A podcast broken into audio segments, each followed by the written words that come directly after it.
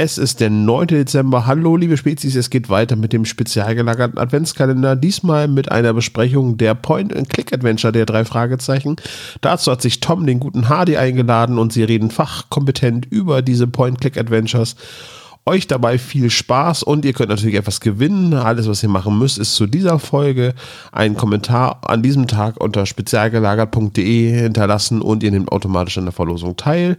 Und ja, der Rechtsweg ist ausgeschlossen. Ich lege mich jetzt wieder ins Bett. Macht's gut, bis morgen. Der spezial gelagerte Sonderpodcast.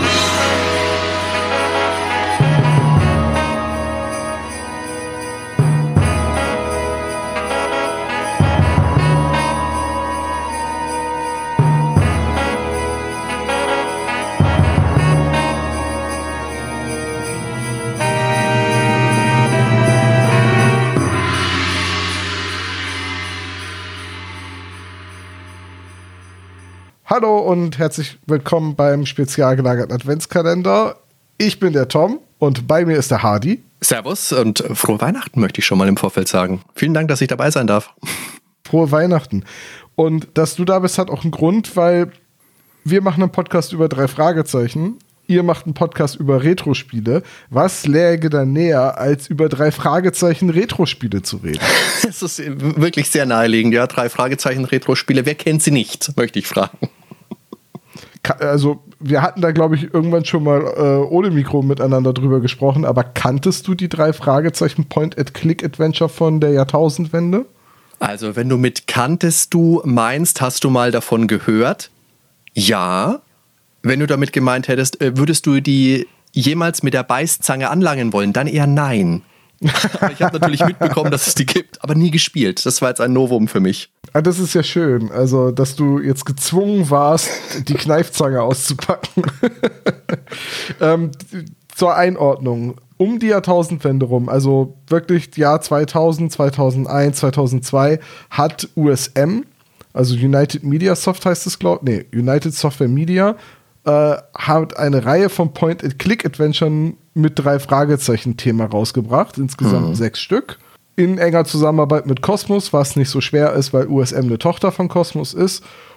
Und äh, die habe ich damals, zumindest die ersten beiden, gespielt. Also das erste okay. ist das Geheimnis des Magiers und das zweite ist Bomben in Rocky Beach. Und gerade dieses Bomben in Rocky Beach ist mir immer gut in Erinnerung geblieben. Es macht, glaube ich, allein der Titel. Und der ist auch wirklich, der, das ist ein guter Titel, das ist der spannendste von diesen, von diesen sechs Spielen. Weil der Magier und was, was gab es da noch alles? Tödliche Schattengefahr aus dem Internet. Aber ich kriege sie jetzt auch gerade nicht alle sechs auswendig aufge, äh, aufgesagt. Ähm, hast du sie jetzt zur Vorbereitung alle durchgespielt? Äh, nein, habe ich nicht. Ich habe jetzt wirklich nur intensiv Bomben in Rocky Beach gespielt. Ich habe mal in das Geheimnis des Magiers reingeschaut, aber ich habe ja meine Leute, im Zweifel immer meine, meine zwei Söhne. Die habe ich ja auch schon hinzugezogen, als ich bei euch zu Gast war, als wir über eine drei Fragezeichen Hörspielfolge gespielt haben. Weil ich nehme es schon mal vorweg, als Adventure-Fan, als alternder Adventure-Fan vielleicht auch, ist das nicht immer ganz so einfach. Aber wenn man versucht, das eher mit kindlichen Augen anzugehen, dann kriegt man auch ein ganz anderes Ergebnis. Und ich kann auch sagen, meine Kinder, die waren Feuer und Flamme, die waren hellauf begeistert von diesen Spielen. Ich kann das auch total nachvollziehen, dass du jetzt als Erwachsener bei den Spielen sagst, ey, es ist ja doch etwas schwierig, die jetzt nochmal zu spielen. Denn ich weiß, dass ich damals, als ich die gespielt habe, so 12, 13 war und da war ich auch schon zu alt dafür. Ja. Also diese Spiele haben im Anspruch eher versucht, so in, in diese äh, Lücke zu schlagen zwischen drei Fragezeichen Kids und erwachsenen drei Fragezeichen Fans oder jugendlichen mhm. drei Fragezeichen Fans, also so den der Klassikern, irgendwie so für beide Seiten interessant zu sein. Für die Kids als interaktive Spiele mit vielen bunten Animationen und nicht zu schweren Rätseln. Aber von der Thematik her und dann mit ein bisschen Anspruch bei dem einen oder anderen Rätsel auch noch drei Fragezeichen, also jugendliche drei Fragezeichen-Fans zu interessieren. Aber ich meine, ich bin mit den LucasArts Adventures aufgewachsen. ich fand die drei Fragezeichen-Spiele viel zu einfach. Okay, also für mich gab es da zwischendurch mal Rätsel, wo ich mir gedacht habe, oh, ab 6 ist aber ganz schön stolz. Aber vielleicht lag es auch einfach daran, dass mir das Interface teilweise zu, ja, zu sperrig vielleicht war. Du hast jetzt schon mal mhm. gesagt, klar, wenn man von den LucasArts, Lucasfilm Games Adventuren kam, dann war man vielleicht einfach ein bisschen verwöhnt, weil das Interface einfach ganz toll war mit der Scum Engine mit der Werbenleiste, mit der man sich durchgearbeitet hat und mit dem unbegrenzten Inventar. Das hast du hier ja nicht. Da kommen wir dann vielleicht gleich mal mit drauf. Was ich jetzt noch mal kurz aufgreifen möchte, ist, dass du gesagt hast, diese Verbindung zwischen drei Fragezeichen Kids und den drei Fragezeichen für ein leicht älteres Publikum und die drei Fragezeichen Kids, die haben ja so um die Zeit auch angefangen. Das war ja, was ich jetzt gelesen habe, 99 meine ich, dass die ersten ja. Romane gekommen sind. Die ersten. Romane und auch, ich glaube, die ersten Hörspiele der drei Fragezeichen Kids sind 1999 erschienen. Genau. Und diese drei Fragezeichen Adventures, die laufen ja alle unter diesem Junior-Banner. Also die heißen nicht drei Fragezeichen Kids, sondern ist ganz normal das drei Fragezeichen Logo obendrauf und die schwarze äh, schwarze Umrahmung, wie man es halt kennt von den von den Büchern oder von den Musikkassetten, von den CDs, von was auch immer. Aber ich fand es zum einen schon schwierig, weil du natürlich in einem Adventure die Figur, die du spielst, wenn du es nicht aus der Ich-Perspektive hast, dargestellt bekommst. Und Justus, Peter und Bob sind ja eher, das sind ja eher welche, die willst du dir eigentlich nur vorstellen. Und drei Fragezeichen Kids haben ja damals schon angefangen, die wirklich auch als Zeichentrickfiguren abzubilden. Und das macht, machen die, diese Sex Adventures auch. Und das ist für jemanden, der das, der das schon länger verfolgt, also für, für mich, du kannst mir gerne gleich sagen, wie das für dich ist, ist vielleicht ja vollkommen anders, aber für mich ist das schwierig, wenn ich so Charaktere, die sich in, vor meinem geistigen Auge ja schon über Jahre gebildet haben, dann plötzlich abgebildet bekommen und die schauen so ganz anders aus. Ja, ich, ich kann das total nachvollziehen. Ähm, ich, ich möchte meine, meine Reaktion, meine Antwort darauf vielleicht einmal zweiteilen. Einmal sagen, wie ich es wahrnehme und einmal sagen, ähm, wie es tats tatsächlich ist oder wie es geplant war. Denn ich habe zur Vorbereitung auf diese Aufnahme Interviews geführt mit allen Verantwortlichen, die diese Spiele damals gemacht haben. Also ähm, da werden wir gleich auch noch ein paar Schnipsel von hören aus den Gesprächen. Die, äh, die Macher von den drei Fragezeichen Point Click Adventures damals, von, von diesen ersten sechs, die waren alle Feuer und Flamme für das Projekt, sind es auch heute noch und haben sich total gefreut, dass da nach 20 Jahren nochmal jemand ankommt und Fragen stellt. Also äh, Vorstellung, wir hatten das in, also wie man sich Figuren vorstellt, das hatten wir in den drei Fragezeichen, also bei unserem Podcast schon öfters mal in den ersten Folgen, weil zum Beispiel Onkel Titus im Buch oft mit einem buschigen Schnauzbart beschrieben wird. Und in meiner Vorstellung hatte der nie einen Schnauzbart. Mhm. Ja. So, ich hatte immer, ich, ich weiß leider nicht mehr, wie dieser Schauspieler hieß, und wenn man nur ein, ein geistiges Bild hat, ist es auch schwer, den im Internet zu finden. Aber es gab mal einen, einen deutschen Schauspieler, den, den habe ich mit so einer Latzhose in Erinnerung und so einer Lustig. kleinen Nickelbrille. nicht Peter Lustig. Und wenn ich jetzt auch noch sage, dass er eine Halbglatze hatte, es war also, nicht Peter Lustig. ja, ich weiß, es passt, aber es ist nicht Peter Lustig. So, das war für mich immer so mein prototypischer Onkel Titus. Und genauso auch mit den, mit den Haarfarben. In den Büchern steht drin, mhm. Peter hat rote Haare, Justus braune Haare, Bob ist blond. Bei mir war Peter immer blond und Bob hatte ja. immer braune Haare in meiner Vorstellung. Was auch ein bisschen mit den Gesichtern auf der Originalmusik, auf der Nummer 29, ja, wo ja die so eine gezeichnete Fassung der von einem Foto von den damaligen Aussehen der Hörspielsprecher abgebildet war. Das ist super. Wo die, ja. ganz, wo die ganz gruselig aussahen, wo man dachte, Peter ist doch keine Frau, weil Jens Wawrischek da sehr feminin mit so einem Bob-Haarschnitt aussieht. Genau, und das ja. liegt aber nur an der Zeichnung. Und also für mich hat das von den Haarfarben, Haarfarben schon immer nicht gepasst. Ähm, die drei Fragezeichen Kids-Illustrationen, die ich dann irgendwann mal gesehen habe, wohlgemerkt, da war ich 15 oder 16, hat für mich auch vollkommen nicht gepasst. Die fand ich total doof damals. Heute finde ich die eigentlich ganz gut. Und bei jetzt den drei Fragezeichen Adventures hat es mich total irritiert, wie die drei Fragezeichen aussehen. Also da habe ich sie mir immer komplett anders vorgestellt. Ja. Und das, das war auch eine der Fragen, die ich allen Interviewpartnern immer gestellt habe. Wie kam es eigentlich zu diesem Aussehen der drei Fragezeichen-Charaktere? Und ähm, auf, äh, zu der Antwort würde ich gerne später kommen, ähm, mhm. aber vielleicht, weil es sich jetzt gerade anbietet, du sagtest ja, die drei Fragezeichen Kids fingen 1999 an, die Computerspiele kamen 2000 und da gibt es eine Brücke zwischen, denn der Autor der drei Fragezeichen Adventures ist Ulf Blank.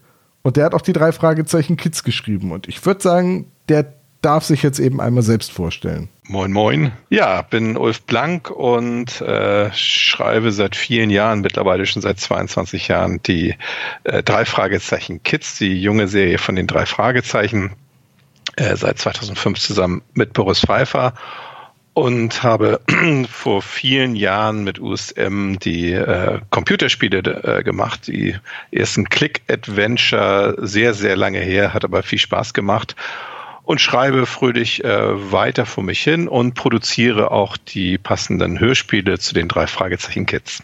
Die Click-Adventure liegen so ein bisschen ja zwischen den Welten der klassischen drei Fragezeichen und äh, der drei Fragezeichen Kids. Also ich habe viele ähm, Impulse mit reingenommen, die es auch nur bei den drei Fragezeichen Kids gibt. Äh, Figuren wie Mr. Porter, äh, die zum, zum Stammpersonal bei den Kids gehören. Also man fühlt sich so ein bisschen, äh, fühlen sich beide aufgehoben. Es ist ein bisschen, beide Welten sind so ein bisschen vermixt worden. Es ist schon die Absicht gewesen, tatsächlich ähm, diese beiden Zielgruppen ähm, zu bedienen. Einerseits das klassische Publikum, ähm, und aber auch die, die, das, das junge Publikum, was die drei Fragezeichen Kids kennt und auch sehr nah an diesen äh, Spielen seiner Zeit dran gewesen ist. Also ähm, Zielgruppe tatsächlich eher jünger als das klassische Publikum von den drei Fragezeichen. Also ich finde ja, der Ulf Blank ich weiß nicht, ob wir das schon entsprechend gewürdigt haben, der hat ja nicht nur diese Adventures geschrieben und in den Anfangstagen die drei Fragezeichen Kids, sondern der hat ja die ersten, keine Ahnung, 26 drei Fragezeichen Kids durchgeschrieben und schreibt gefühlt heute jedes zweite immer noch. Das ist ja, das ist ja der Johannes äh, Mario Simmel der drei Fragezeichen Kids. ja, das, das stimmt. Also Ulf schreibt heute zusammen mit Boris Pfeiffer den Großteil der Fälle und äh, Ben Nevis war dann der erste drei Fragezeichen Autor, also von der Hauptserie, der rübergekommen ist.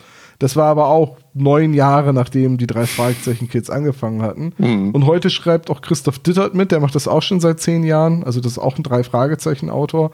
Aber ja, also gerade so die Anfänge der Serie, das ist ähm, alles Ulf Blank gewesen. Und ich bin jetzt kein drei Fragezeichen Kids Hörer oder Leser, da bin ich doch ein bisschen zu alt für. Ich wüsste jetzt gerade gar nicht, wie viele Bücher es da mittlerweile gibt. Da bin ich auch raus. Meine Jungs waren ja große Fans der Hörspiele. Die haben die auch, glaube ich, alle durchgehört. Der jüngere von beiden hört sie immer noch. Der große ist jetzt so langsam raus. Für den sind die Kids jetzt nichts mehr. Aber das waren, also gerade für die Kinder waren eine schöne Fälle. Die haben da viel Spaß mit gehabt. Und auch mit den Adventures. Also der Ulf Blank hat auf jeden Fall einen Stil, der Kinder anspricht. Speziell meine.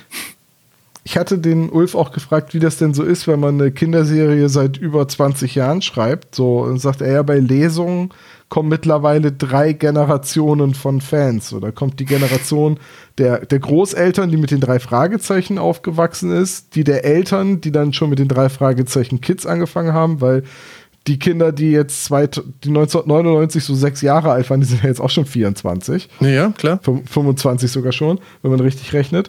Und äh, die haben dann teilweise schon eigene Kinder, die teilweise auch schon in dem Alter sind, dass sie die drei Fragezeichen Kids aktiv hören. weil es ja auch ja. Folgen, also die Hörspiele richten sich ja auch an ein Vorlesealter. Also mhm. die Ne, heute packen die ihre komische Figur auf die Tony-Box und, und hören sich das mhm. Hörspiel so an oder Papa macht es auf dem Smartphone an. Das ist ja nicht mehr so Kassette wie bei uns damals, aber klar, ne, drei Generationen von Fans mit den drei Fragezeichen Kids. Hm, das ist schon krass. Aber waren drei Fragezeichen Kids, war das auch noch auf Musikkassette oder war das schon CD? Also nur noch CD? Also da die erste Hörspielveröffentlichung der drei Fragezeichen Kids 2009 war, naja, okay. Mhm. würde ich mal sagen, das wird nur noch auf CD gekommen ja. sein. Ja. Ich fand es auch schön, ich habe ein Interview mit dem Ulf Blank gelesen. Das ist auf rockybeach.com erschienen. Da ist er gefragt worden, hättest du Lust, einmal ein erwachsenes Fragezeichen-Buch zu schreiben? Und erwachsen natürlich in äh, Anführungszeichen. Und er hat geantwortet, nein, und das äh, könnte ich auch gar nicht. Ja, äh, Ulf kommt ursprünglich auch vom Radio und hat auch viel Kinderprogramm gemacht und das ist, glaube ich, auch so voll sein Ding. Also Womit wobei, wir ja fast wieder beim Peter Lustig wären.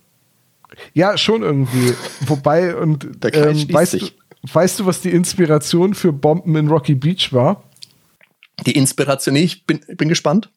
Stirb langsam drei. also wenn ich an Stirb langsam drei denke, dann habe ich immer Bruce Willis im Kopf, der mit diesem, ähm, wie heißt sowas, so ein Straßenladen, also mit so einem Schild ja, durch das, Bauchladen, ähm, also mit so, Bauchladen, genau, durch dieses Viertel rennt mit, der, mit dem unguten Kommentar drauf und Samuel L. Jackson ist in seinem Laden, kommt raus und holt ihn von der Straße. Und natürlich ja, ja, das, das das Rätsel. Und ich glaube, auf das die Rätsel Szene, wo Justus das machen muss, ist rausgeschnitten worden aus dem Spiel. Schade, aber das war die beste Stelle im ganzen Spiel. Die, die, aber, aber die Rätsel waren halt die Vorlage. Ne? Du hast ja am ja. Ende von Bomben in Rocky Beach dieses Rätsel, wo du die drei auf so einer Wasserwaage ausbalancieren musst. Und ja das war natürlich oh, ja. das Brunnenrätsel mit, dem, äh, mit den drei Gallonen oder genau vier Gallonen Wasser, die abgefüllt werden müssen. In, das müssen wir, glaube ich, aber kurz, kurz mal erklären, Tom, oder? Für die, für die Zuhörer zu Hause, die miträtseln wollen, natürlich. Und jetzt vielleicht Stirb langsam drei gerade nicht im Kopf haben, weil es geht auf die Weihnachtszeit zu und da schaut man halt erstmal Teil 1 und 2 und ist sagen, vielleicht ja. noch nicht beim dritten Teil gelandet. Also was, was soll ich jetzt denn? erklären? Das Rätsel aus Stirb langsam 3 oder das Rätsel aus Bomben in Rocky Beach? Naja, weil es weihnachtlich ist, fangen wir natürlich mit Stirb langsam an. Also da wird John McClane von diesem anonymen Bombenleger dazu gezwungen, äh, durch die Stadt zu hetzen und immer Bomben zu entschärfen. Und bei diesem Brunnenrätsel kriegt er, glaube ich, irgendwie einen 2 Liter äh, Container. Fünf oder drei und fünf, ja. genau, ein drei und fünf Liter Container und muss damit genau vier Liter abmessen oder abfüllen, damit die Bombe mit so einer Druckplatte entschärft wird. Und dann sind sie am Hin und Her überlegen, wie sie jetzt mit drei und fünf Litern ähm, den Kanister quasi entsprechend füllen. Und da bist du aber als Zuschauer zu Hause auch erstmal auf deiner Couch und, und denkst dir, ähm, was? Hä? Also zumindest ist es mir so gegangen. Ich musste da schon auch mal um, äh, in mich gehen. Und sie haben ja dafür auch nur zwei Minuten Zeit, meine ich. Oder eineinhalb ja, Minuten. Ja. Also wirklich Zeitdruck. Und dann mit sowas zu arbeiten, ist nochmal eine ganz andere Geschichte. Das wird ja auch hier im Drei-Fragezeichen-Adventure wieder aufgegriffen. Da haben wir auch Zeitdruck und auch immerzu eine Stimme, die uns verhöhnt wie man es mag. Ja, also da hast du auch Zeitdruck in diesem Endrätsel, weil dich der Bösewicht quasi zwingt, auf so eine, äh, auf, auf so, eine, so eine Wippe mit drei Armen drauf zu klettern, über der jeweils ein Wassercontainer angebracht ist. Und du musst die drei Jungs, also du musst die Wassercontainer und die Jungs so ausfüllen, dass die Waage ausgeglichen ist, weil nur dann wird der Fußboden, der unter Strom gesetzt ist, entschärft. Und in dem Kinderspiel, muss man dazu nochmal sagen. In dem, in dem Kinderspiel, ja. Also gut, es muss ja auch irgendeinen Grund geben, warum die nicht einfach runtergehen von dem, von, von dem Teil. Ja, das ist, das ist meine Idee für die Hausaufgaben, das merke ich mir mal. der Teppich steht unter Strom. Ja, du hast oh Zeitdruck, weil, weil der Bösewicht dich die ganze Zeit über, über Funk quasi verhöhnt, während du das Rätsel löst. Und wenn du es nicht rechtzeitig schaffst, dann kommt er auch beim Flughafen an, steigt in ein Flugzeug und ist äh, auf äh, Nimmerwiedersehen entschwunden. Ja, aber jetzt, jetzt bin ich gerade überfragt, weiß man vorher schon, dass man sich beeilen muss, weil der Bösewicht sonst entkommt? Oder geht man davon aus, dass man sich beeilen muss, weil sonst haben Justus, Peter und Bob ihr Leben verwirkt? Das war nämlich mein Eindruck in dieser Stelle. Nee, ganz, ganz, so schlimm ist es nicht. Man kriegt schon ziemlich gesagt, dass wenn sie sich jetzt nicht beeilen, dass er dann entkommt. Okay. Die Ideen für diese Rätsel hat übrigens alle der Ulf Blank geschrieben und äh, konzeptioniert. Der hat dann ein, ein Storyboard geschrieben und seine Storyboards, das waren dann mehr oder minder so Rundowns des kompletten Spiels, welches Rätsel passiert wo und was ist in welcher Reihenfolge. Also gerade die, die zeitliche Reihenfolge hat bei dem Plan dieser Spiele, also ne, wann passiert was, wo, das war immer der Kerngedanke, so sind die ganzen Skripte entstanden. So ist, hat später sogar die Programmierung funktioniert, dass man quasi nicht nach Schauplätzen gegangen ist, sondern nach zeitlichem Ablauf, um, mhm. um die Handlung zu erzählen. Merkt man vielleicht so ein bisschen, dass da ein Romanautor in so eine Computerspiel-Designer-Rolle reingewachsen ist. Ja, ja, gerade das Design ist ja so ein bisschen der Knackpunkt. Weil wenn du halt vorher schon mal Adventure-Spiele gespielt hast, dann muten diese drei Fragezeichen-Adventures schon schwierig an, sagen wir es mal freundlich so. Weil du als Interface ja nur den ganz normalen Mauscursor hast. Wie gesagt, in Spielen von 2000, was war es? 2000? 2000 das erste, genau. Ja da warst du halt eigentlich schon drüber hinweg. Du hattest ja da schon bei den frühen Sierra-Spielen, die haben ja schon die Cursor-Steuerung mehr oder minder neu aufgerollt, indem die Werbenleiste rausgeflogen ist und Symbole mit reingekommen sind, die du über den rechten Mausknopf durchgeschaltet hast. Und hier hast du jetzt aber den wirklich rudimentären, ganz normalen Windows-Cursor, wenn du ihn über das Bild bewegst und auch winzig klein. Aber das war halt auch so eine Techniksache, weil als man die Spiele programmiert hat, ist man davon ausgegangen, dass ja nicht jeder den High-End-PC zu Hause hat, also ganz im Gegensatz zu dem, was Origin damals immer gemacht hat, wenn sie Spiele rausgebracht haben, also Fleet Commander oder die ähm, Strike Commander und die ganzen Sachen, sondern das sollte wirklich auf jedem Rechner laufen. Und wenn du das machen willst, dann musst du halt gucken, wie bekomme ich das möglichst speichersparend programmiert? Und das war halt die Art und Weise, wie man diese Spiele gemacht hat. Und lustigerweise war auch das etwas, was meine Kinder nicht gestört hat. Ich weiß äh, total, was du meinst, weil halt die Spiele auch so gebaut sind, ähm, also als ich die gespielt habe, du spielst es ja aus der Ego-Perspektive und die drei Fragezeichen sind ja nur zu sehen, wenn es nicht anders geht oder wenn es fürs Rätsel gebraucht wird. Ansonsten hört man ihre Stimmen. Ne? Das ist auch so ein bisschen, es trägt sehr zur Immersion bei, weil du siehst alles aus ihren, ihren Augen. Ähm, mich hat das so ein bisschen an Myst erinnert, mm. als ich es gespielt habe. Das sind keine so guten Erinnerungen, wenn man Myst erinnert wird. das stimmt, aber die Mistmacher, also die, die äh, beiden Brüder, die haben ja vorher ja. schon Computerspiele oder so ähnliche Computerspiele gemacht mit einer Software, die sich Hypercard nannte. Mhm. Und Hypercard war im Prinzip PowerPoint mit ein bisschen mehr Animation, aber halt ein Tool, um eigentlich Präsentationen zu bauen, beziehungsweise Vorgänge zu visualisieren. Eine, eine klassische Bürosoftware. Und ich habe mit dem, mit dem Frank Fitzek, der sich auch gleich eben einmal selbst vorstellen darf, dem Programmierer, darüber gesprochen. Äh, mein Name ist Frank Fitzek. Und ich bin in den, wenn ich mich recht erinnere, in den frühen Mitte der 90er Jahren zu dem Projekt gekommen. Damals war die ganze Programmiererei noch relativ früh, gerade in dieser äh, nicht so Hardcore-Programmierung, sondern eine Oberfläche, die von Leuten benutzt wird, die halt Spiele programmieren. Es war auch noch ein bisschen Anfänge, es war eigentlich eine Animationsebene, auf der ich gearbeitet habe, aber es gab schon so eine Programmiersprache. Ich habe selber als, als Künstler damit gearbeitet, mit Installationen um ab 90 so und bin dann ab 93, 94 zu einer Firma gekommen, die hieß Digital World in Hamburg. Und habe für die auch kommerziell zum Leben auch Sachen programmiert. Und da fingen so an, die ersten CD-ROMs damit produziert zu werden. Äh, die hatten damals zusammengearbeitet mit Ulstein Soft Media, hießen die noch. Das ist äh, USM, die Abkürzung. Und die hatten nach ein, zwei anderen Titeln, unter anderem war das Route 66 in Amerika, die hatte ich auch programmiert und die war sehr erfolgreich. Das war eine der ersten auf dem Markt, die so interaktiv Wissensvermittlung gemacht haben. Und daraufhin wurde dann ein paar Jahre später, ich weiß nicht genau, wann die erste CD-ROM rauskam, die erste CD-ROM programmiert. Er sagte auch, Hypercard kennt er und sie haben das mit Macromedia Director gemacht. Äh, also heute hieß es hieß dann später noch Adobe Director und heute gibt es die Technologie nicht mehr. Im Prinzip mhm.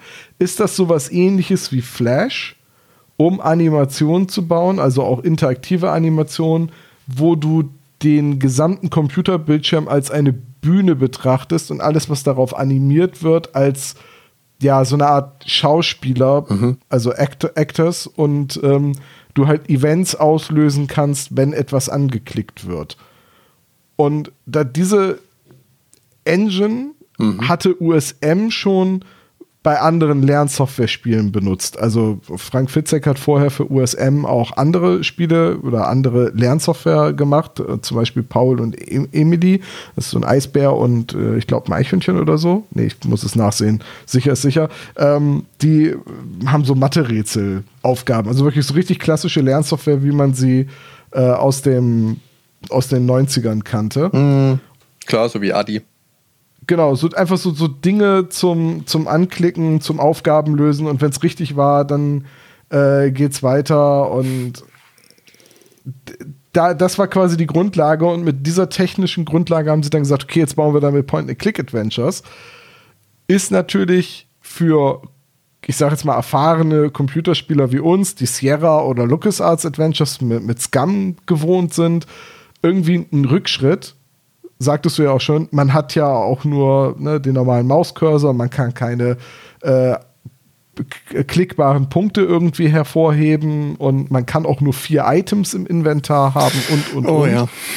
Ne, diese ganzen Einschränkungen, die da sind, die empfindet man natürlich als Gängelung, wenn man andere Spiele gewohnt sind. Aber ich finde dafür, dass sie das mit so einer Art es, es, es, ist nicht ganz zutreffend, aber mit so einer Art Animations-PowerPoint erstellt haben, ist das schon ziemlich klass, äh, krass. Ja. Und man muss es natürlich auch immer aus den Augen derer sehen, für die das ja gemacht ist. Das ist nicht für den 14-, 15-jährigen Tom, der vorher Monkey Island 3 wahrscheinlich schon 18 Mal durchgespielt hatte, oder für den 18-jährigen Hardy, der Resident Evil irgendwie spielen wollte. Nee, das ist wirklich für die Altersgruppe 6, 7, 8 oder sowas. Und wie gesagt, ich habe das meine Jungs spielen lassen und die fanden das super, vor allem der Kleine. Und du hast ja auch eine Wiederholung an den Schauplätzen, wenn du alle Adventures spielst. Also es sind sechs Adventures, die spielen alle zentral in Rocky Beach. Du hast immer die gleiche Übersichtskarte, allerdings variieren die Schauplätze. Du hast aber, ich meine, immer den Schrottplatz, an dem du immer ein Minispiel machen kannst, um Geld zu verdienen. Das ist so ein Müllsortierungsspiel.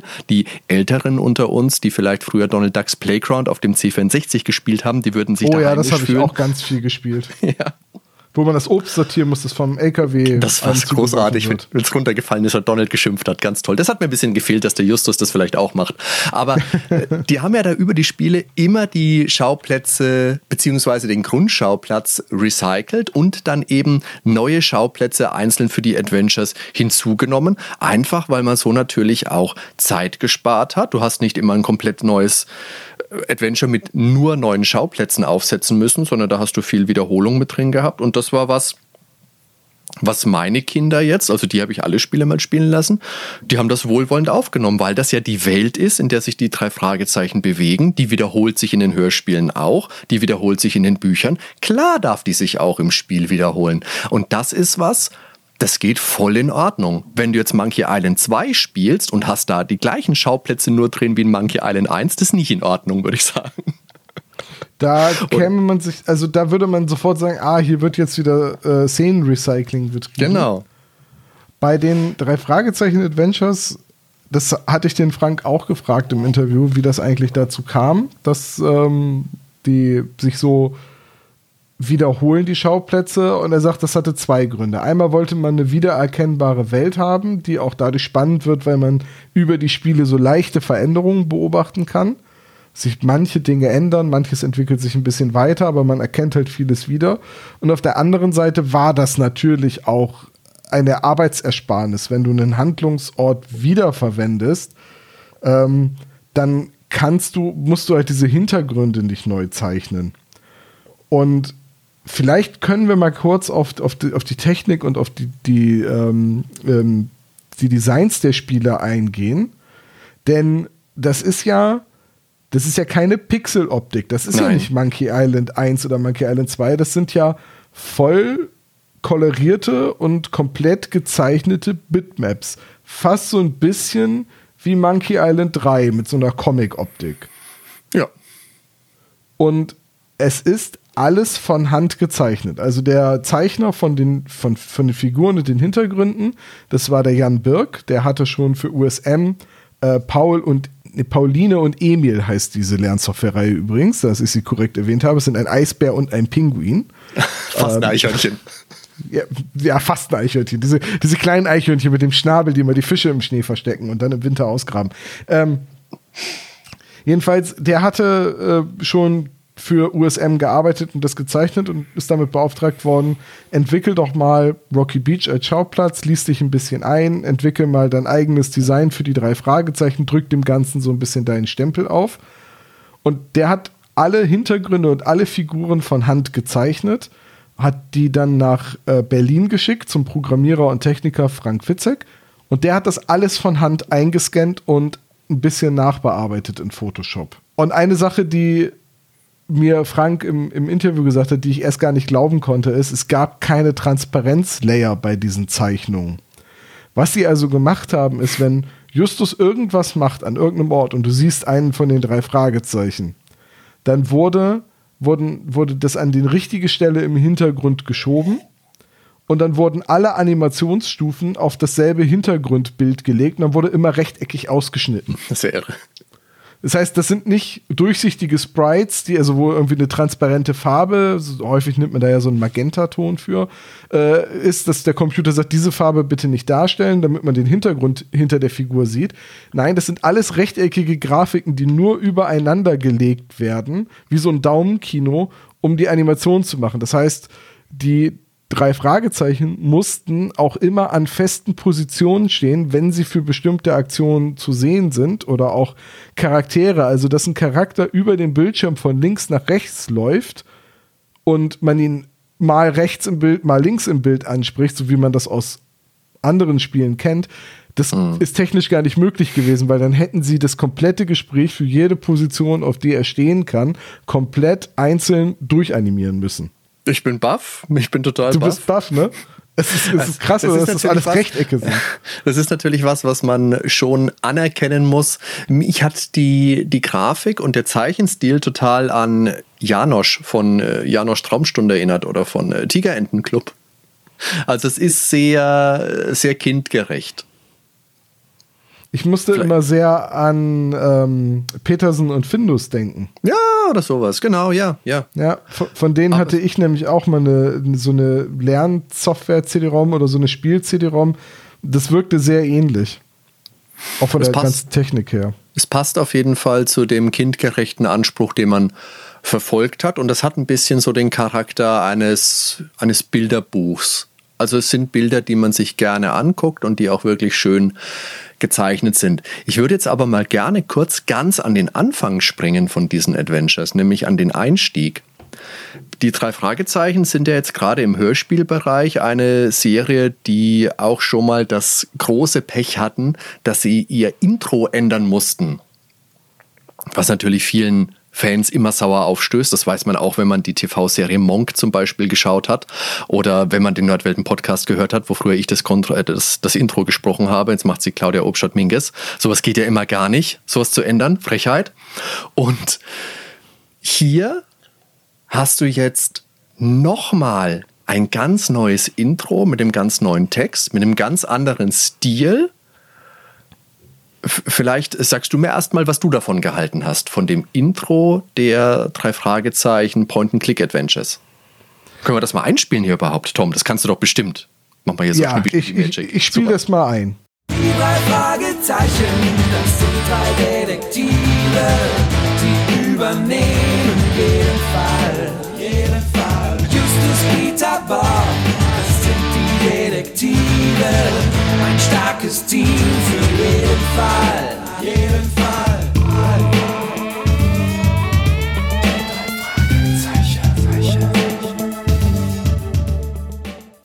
So, das ist natürlich jetzt sehr ohrwurmig und äh, das ist schlimm, ich werde das oder? jetzt auch wieder über mehrere Tage nicht aus dem Kopf kriegen.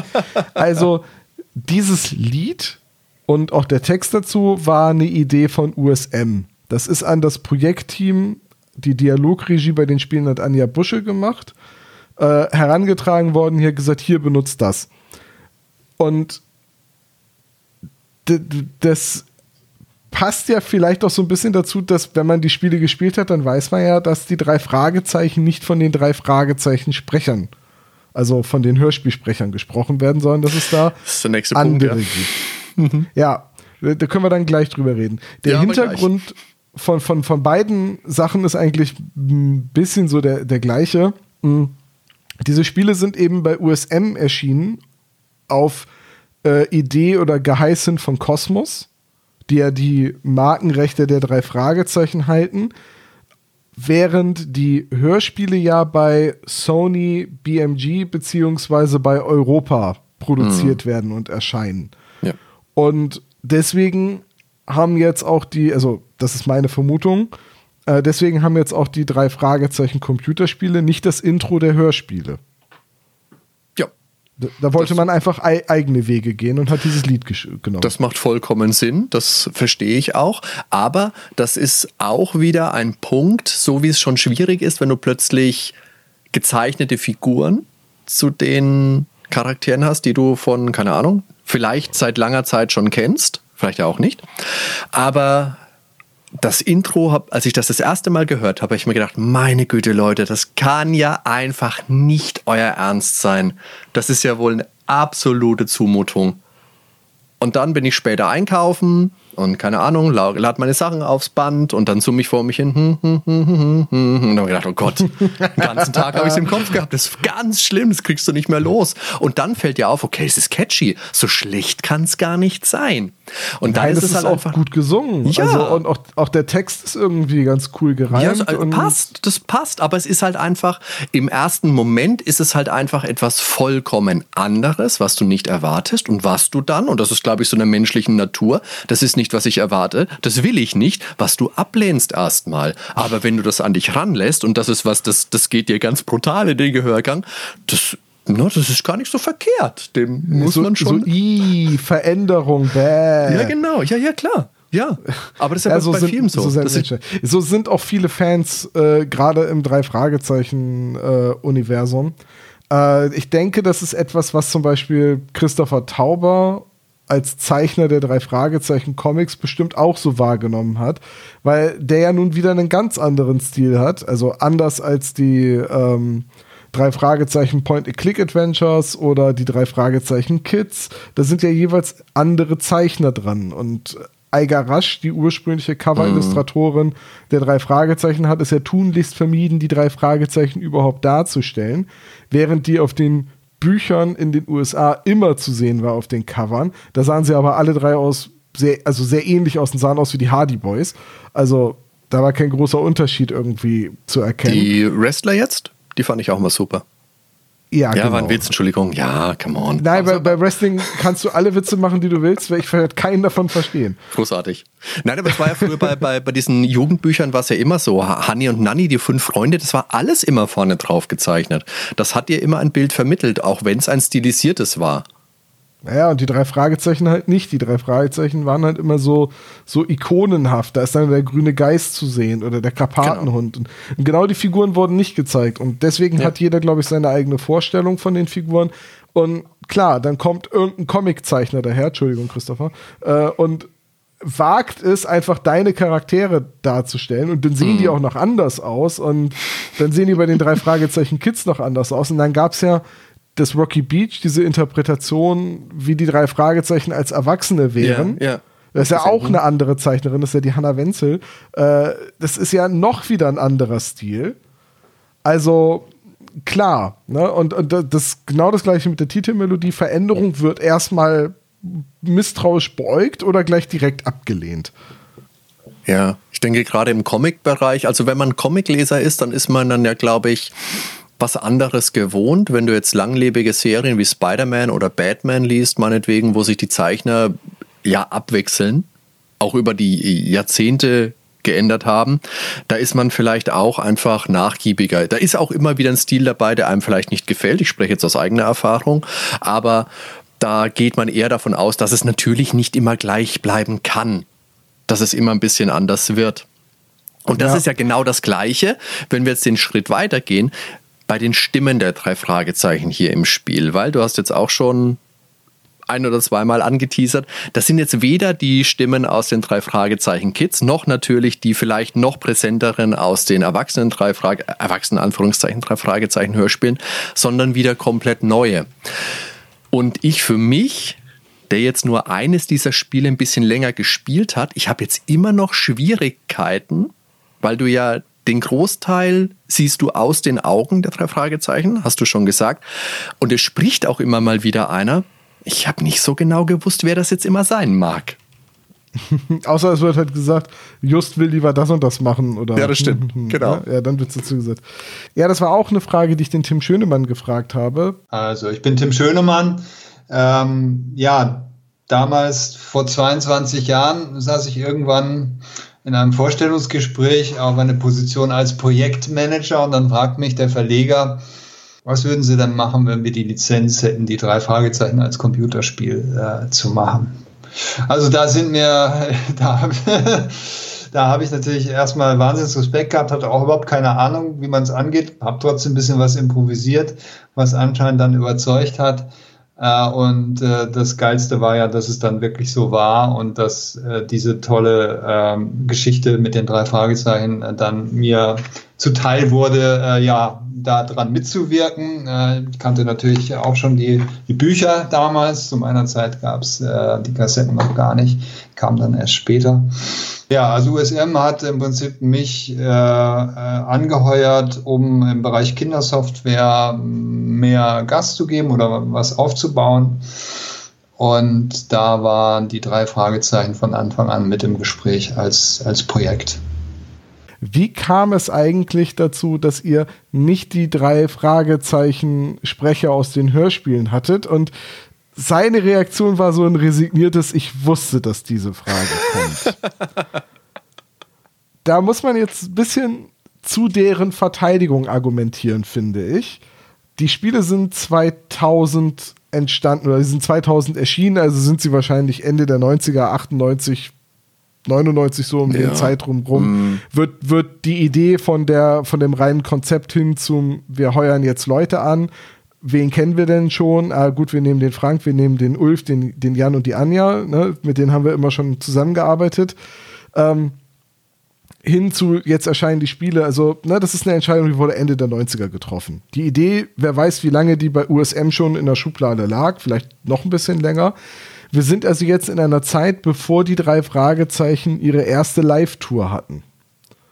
Und das heißt, wir sind in so einer, in so einer Ära, wo alle dachten, es gibt keine erwachsenen Fans der drei Fragezeichen. Und wenn wir zeigen, wie alt die Sprecher mittlerweile sind, dann ist das der Untergang der Serie. Ja, also das war wirklich die große Befürchtung, die man damals hatte, wenn die drei Fragezeichen Sprecher Gesicht zeigen. Ne, das hat Heike Dine Körting auch mal äh, uns auch mal erzählt. Also das ist die äh, Europa-Hörspiel-Regisseurin. ich sage das für eure Hörer, nicht für unsere. Ich wollte gerade sagen, wem erklärst du das jetzt? Für deine Hörer oder für mich? Vielen Dank. für, für, für eure, ähm, für die, die nicht so tief in diesem drei Fragezeichen Hörspielkosmos drin sind. Ähm, die hat auch gesagt, wenn, wenn sie dann äh, Journalisten oder Videokameras im Studio hatten, dann wurden die drei Fragezeichen maskiert. Ne? Dann haben die Basecaps aufbekommen und Kapuzen über und wurden nur von hinten gefilmt, damit man nicht sieht, dass die Sprecher mittlerweile halt schon weit über 30 sind. Und Das ne, ist ja wie in so Re Reportagen, wo äh, irgendwelche Enthüllungsreportagen, wo dann Augenzeugen, die sich nicht wirklich zeigen wollen, weil sie sonst von der Ja. Firma Ärger bekommen mit verstellter Stimme. Oh Gott, das ist ja Ja, wild. man, ha- man, man hatte also wohl wirklich so ein bisschen die Angst, dass wenn das rauskommt oder wenn das Leuten bewusst wird, dass dass das noch mehr, wenn man dann die Sprecher sieht, dass das noch mehr das Bild von den drei Fragezeichen, das die Fans sich über die Jahre selber aufgebaut haben, äh, ruiniert. Und Ja, macht Sinn, ich kann, ich kann jetzt als Erwachsener sagen, als, als drei Fragezeichen-Fan, der diverse Live-Touren gesehen hat und der hundertprozentig weiß, wie Oliver Rohrbeck aussieht, wenn Justus Jonas spricht, ist es immer noch Justus Jonas, auch wenn ich weiß, dass das eigentlich Oliver Rohrbeck ist und der kann sich gerade gar nicht durch die äh, wallenden braunen Locken fahren mit der Hand, weil er eine Glatze hat. Äh, das weiß ich alles, aber es funktioniert für mich trotzdem. Aber damals hatte man eben diese Angst, sowohl bei Europa als auch bei Kosmos, dass die Stimmen eventuell auch zu alt klingen. Und bei USM hat man mir gesagt, gab es gar nicht, also es gab wohl die Überlegung, die Originalsprecher anzufragen, aber man hat es dann einfach gar nicht gemacht und hat einfach gesagt, nö, wir machen da unser eigenes Ding. Ähm, wir nehmen dafür einfach eigene Sprecher, die auch zu unserem Stil, zu unseren Zeichnungen passen. Ja, Ja, ist ein Punkt, den ich nachvollziehen kann. Passt natürlich auch damit zusammen, man nimmt eine eigene Musik. Ist trotzdem was, was, was ein bisschen schade ist, finde ich. Es gibt in Spielen natürlich nochmal einen ganz eigenen Charme und eine eigene Akustik natürlich sowieso. Aber für mich glaube, also ich persönlich jetzt auch wieder als jemand, der die alten Hörspiele eben kennt und schätzt, würden die Spiele wahrscheinlich höher im Kurs stehen, wenn es die Originalstimmen wären, mit Original wieder in Anführungszeichen eben von den Sprechern der alten Serie. Halt die gewohnten Stimmen. Ja, genau. Einfach wieder rein die Gewohnheit. Ich kann das auch total nachvollziehen und ich glaube auch, dass das damals den Spielen wahrscheinlich mehr Ansehen verschafft hätte oder sie noch offizieller hätte wirken lassen als wirkliches Drei-Fragezeichen-Produkt. Abgesehen davon, dass natürlich das offizielle Drei-Fragezeichen-Logo von Cosmos und das schwarze Design von Algarasch auch auf den äh, drei Fragezeichen Spielen war. Ich glaube, das hätte denen noch sehr viel mehr Authentizität und das habe ich gerade falsch, falsch, vollkommen falsch gesagt. Klang sympathisch. Ähm, ich glaube, ich, glaub, ich glaube, das hätte denen noch viel mehr Ansehen gegeben. Aber wie gesagt, es gab die Überlegung gar nicht. Und man muss auch bedenken, heute bei den Computerspielen, die jetzt erscheinen, sprechen die drei Fragezeichen-Sprecher die Rollen. Und auch bei den drei Fragezeichen Escape Rooms hast du Hörspielteile in den Escape Room eingebaut, den die drei Fragezeichen-Sprecher eingesprochen Ja. haben. Heute, durch die ganzen Ja. Live-Touren, sind diese Stimmen noch viel mehr mit der Marke drei Fragezeichen verknüpft, als noch vor 24 Jahren, als diese Entscheidung getroffen werden musste. Genau. Das ist eben auch immer der Punkt. Man muss die Dinge eben auch immer mit aus der Zeit sehen. Weil, ich sage das im Podcast auch ganz, also bei den Nerdwelten auch ganz oft und ganz gerne, es ist einfach heute einfach herzugehen und ein altes Spiel herzunehmen oder eine, eine Sichtweise, die man damals hatte, als man ein Spiel programmiert hat und das einfach abzuwatschen und niederzutreten und sagen, das ist total doof.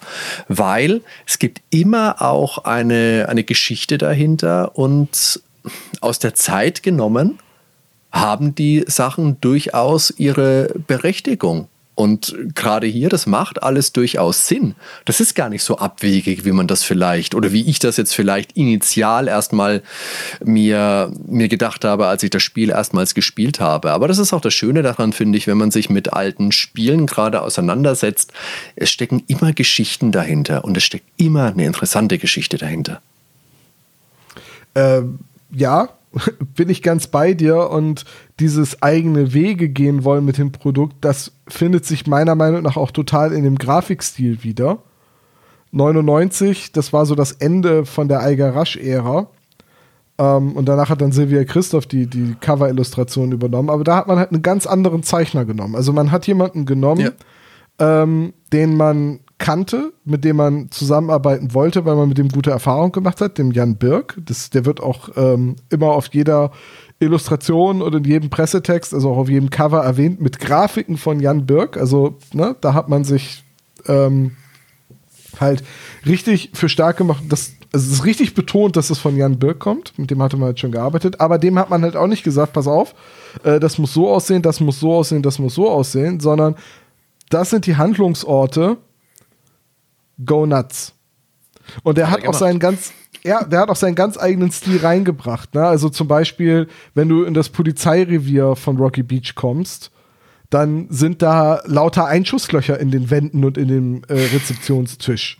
Und, und Einschusslöcher im Polizeirevier, also dass jemand in die Polizeiwache kommt und da rumballert, das passt ja mal so gar nicht zu den drei Fragezeichen. Ja, stimmt. Oder du hast so äh, am Telefon in der Zentrale hängt so ein Post-it-Zettel, wo drauf steht: Bob, Anruf von Sally, bitte ruf sie nicht zurück. so ein Gag von wegen, dass Bob in Anführungsstrichen jetzt so ein Mädel stalkt oder aufdringlich ist, passt auch nicht zu den drei Fragezeichen. Äh, bei Inspektor Cotter auf dem Tisch äh, oder vorm Schreibtisch liegt ein Fahndungsbrief, wo, wo drauf steht TKKG, wanted, dead halt, das, das ist so ein ganz eigener Humor und so ein ganz eigener Stil, der da reingebracht ist, der halt komplett drei Fragezeichen untypisch ist. Ja, der Inspektor Kotter, der hat an seinem Schreibtisch ja links auch einen Stuhl stehen, an dem ein Seil hängt, was impliziert, dass er jemanden da gefesselt und verhört hat. Das ist auch Zum Glück so ein Seil, nicht so ein Seil, das von der Decke runterbaumelt. Aber weil du jetzt gerade das Telefon erzählt hast, das Telefon oder die, die haben ja auch ein Faxgerät, die drei Fragezeichen. Faxgerät und ein Telefon, beides noch getrennt und so ein altes, äh, wirklich Drehscheibentelefon. Und da gibt es ein ganz tolles Rätsel, weil natürlich in Bomben aus Rocky Beach, wir müssen ja vielleicht mal kurz die, die Story gleich noch umreißen, sie bekommen ein Fax vom Bösewichten. Da steht drin, hier, ihr Schlingel, haltet euch mal raus, weil sonst wird's böse enden. Und natürlich, weil es ein richtig fieser Bösewicht ist, hat er auch seine Faxnummer oben angegeben. Kann man mal Clever. vergessen. Und dann muss man diese Faxnummer herausfinden. Ist jetzt natürlich äh, Internetverbindung mit, keine Ahnung, BTX oder was auch die, die Jungs damals auch immer hatten, war noch nicht so wirklich. Die haben wirklich noch ein Telefonbuch auf CD. Wie gut ist ja. das? Oh, habe ich früher, also äh, hat man natürlich früher gehabt. Da hast du ein Telefonbuch, jedes Jahr gab es eine neue Edition auf CD-ROM, so wie du früher auch deine, deine Lexika auf CD-ROM hattest, die, keine Ahnung, 800 Mark gekostet haben. Du, ganz ehrlich, das kommt auch bei den drei Fragezeichen-Hörspielen dieser End-90er-Ära immer wieder vor, dass äh, jemand zu Bob sagt, schnell, hol die Adress-CD-ROM. Geil, das ist so gut. Das, das war das nämlich was, wo ich meinen Jungs helfen musste wurde gesagt, was, was ist denn das für eine CD, was soll denn das sein? Und was ist das für ein Telefon? Wie soll was das gehen? Das, das ist so ein Unsinn. ja, äh, das, ist, das ist insofern ganz spannend, weil deine Jungs halt ja natürlich jetzt mit äh, ihrer modernen Perspektive daran gehen. Und genau, ja. also ne, mit, auch mit ihrem Technikverständnis und das, was für uns Ende der 90er, Anfang der 2000er halt gängige Technik war, das ist natürlich heute gnadenlos veraltet. So. Ne? Ich mache mir im Unterricht oft den Spaß, dass ich versuche, Leuten zu erklären, was eine CD-ROM ist. Das wissen meine Leute natürlich alle noch. Aber es ist dann so Boomer-Humor-mäßig, dass ich vorne stehe und so tue, als würden sie das nicht mehr wissen. Und ich hatte beim Spielen von Bomben in Rocky Beach ein ganz anderes Problem. Ich bin da nämlich gespannt. mit so einer Ad Adventure-Logik rangegangen. Du kannst, wenn du genug Geld hast, im Kaufhaus Chips und Soda kaufen. Ja. Und Hab ich auch gemacht, natürlich. Das, das sind aber keine Items, die du für irgendetwas brauchst. Also, und es sind aber auch keine roten Heringe, weil die dann ewig in deinem Inventar rumgammeln, weil sie nicht gebraucht werden, sondern das ist eigentlich nur ein Gag. Du kaufst die Sachen und Justus isst sie immer sofort ja, auf. Das ist super oder, oder trinkt eben die Cola aus, rülpst einmal und dann ist es äh, alle. Und da habe ich dann in meiner Wahrnehmung, so wie ich das kannte, gedacht, okay, Adventure-Logik. Ich muss jetzt irgendeinen Weg finden, damit Justus satt ist, damit er die Chips nicht auf ist und ich habe die dann weiter im Inventar und kann die benutzen. Oh, das verdammte grüne Tentakel. Und habe da verdorben. ewig lange rumgerätselt. Also in meinem Kopf habe ich halt so eine LucasArts-mäßige Rätselkette gehabt. So, nimm Grog mit Krug, kippe den Grog aus dem schmilzenden Krug in den nächsten Krug geh damit bis zum Gefängnis und öffne damit die Zellentür, weil dieses aggressive Getränk sich durch die Zelle frisst. Und so, so eine Rätselkette habe ich erwartet. Ich muss jetzt irgendeinen Weg finden, um Justus satt zu kriegen. Nee, es ist einfach nur ein Gag. Und es ist einfach so ein schöner. Gag drin, der ist für jüngere Spieler, für Kinder gedacht, zum Erkunden, zum Ach, lustig, Justus Rülps. Ich habe ja meinen, äh, meinen Jüngsten, als er gespielt hat, auch mal gefragt, als er ein bisschen die, die Spiele durch hatte, hatte ich das jetzt gestört, dass die Schauplätze sich wiederholen und dass die drei Fragezeichen sich ganz anders anhören? Weißt du, was er geantwortet hat? Er hat einfach mich angeschaut und gesagt, nee. Nee. nee. Warum sollte es auch? Ja, also, Was fragst du denn auch so blöd? So entwaffnen, so super, einfach kurz, nee. Nein, einfach nein. Okay, alles klar. Kinder sind da oder gehen da anders ran. Ja. Mit einer ganz anderen Wahrnehmung. So. Und das ist, denke ich, auch einfach so wichtig, dass man das dabei nicht aus dem, aus dem Blick verliert, weil wie gesagt, wenn man jetzt äh, doch langsam mal die 30 überschritten hat und dann so ein, so ein Spiel, man bewertet es einfach ganz anders. Und das ist, glaube ich, ein bisschen die Gefahr, die man, der man sich dabei aussetzt. Und da sollte man auch immer so ein bisschen im Hinterkopf behalten, für wen ist das überhaupt? Wo kommt das Spiel überhaupt her? Was will es sein? Und das macht es alles gar nicht so schlecht. Ne? Und Ich würde jetzt aber vielleicht noch gerne auf die Geschichte von Bomben in Rocky Beach, weil meine Güte, was ist das für ein Titel? Und deswegen haben wir uns dieses Spiel ja auch ausgesucht, eingehen. Und das beginnt, und ich glaube, diese, da kannst du mich gerne korrigieren, diese sechs Spiele beginnen doch alle so zentral vor Porters, Potters, Potters Laden in mhm. Rocky Beach. In Rocky und Beach auf dem, auf dem Platz, ja. Genau, und die drei Fragezeichen stehen da rum, unterhalten sich, die Sonne scheint, ist immer ein schöner Tag, weil natürlich ist Kalifornien, da scheint immer die Sonne, es sind wahrscheinlich auch immer Sommerferien. Und hier in diesem Spiel gibt es plötzlich einen Knall. Eine laute Explosion und ich glaube, dann kommt auch so ein, so ein Dampf, so, so, so ein Rauchfaden und dann gehen sie auf die Suche und dann gibt es eine Werkstatt und da ist wohl gerade ein Auto, ein Motor explodiert. Und dann ist die Geschichte, irgendjemand bringt Autos zum Explodieren. Der erste Verdächtige ist natürlich der Inhaber der Tankstelle. Der hat natürlich auch eine Autowerkstatt mit dabei. Der wird da bestimmt was manipuliert haben. Spoiler hat er nicht, weil er ist ein ganz netter Kerl. Aber es geht eben darum herauszufinden, was ist mit den Autos los und wer war's. Ist eigentlich relativ schnell erklärt, weil es, es gibt dann einen Professor, der in Verdacht gerät, der es am Ende natürlich dann auch war, weil er irgendwie einen neuen Treibstoff erfinden will. Das äh, habe ich jetzt nur noch so überschlagsmäßig parat. Genau, und also er, er, er, hat einen Treibstoff entwickelt und er will den testen. Genau. Und, und, und, weil er aber dazu neigt, die Motoren kaputt zu machen, will er das halt nicht am eigenen Motor testen. Das ist auch vollkommen verständlich. Ja. Und so zieht man eben durch äh, Rocky Beach, sammelt Hinweise, ist immer mal wieder in der Zentrale unterwegs, trifft bekannte Charaktere aus dem Drei-Fragezeichen-Universum. Das ist schon spaßig.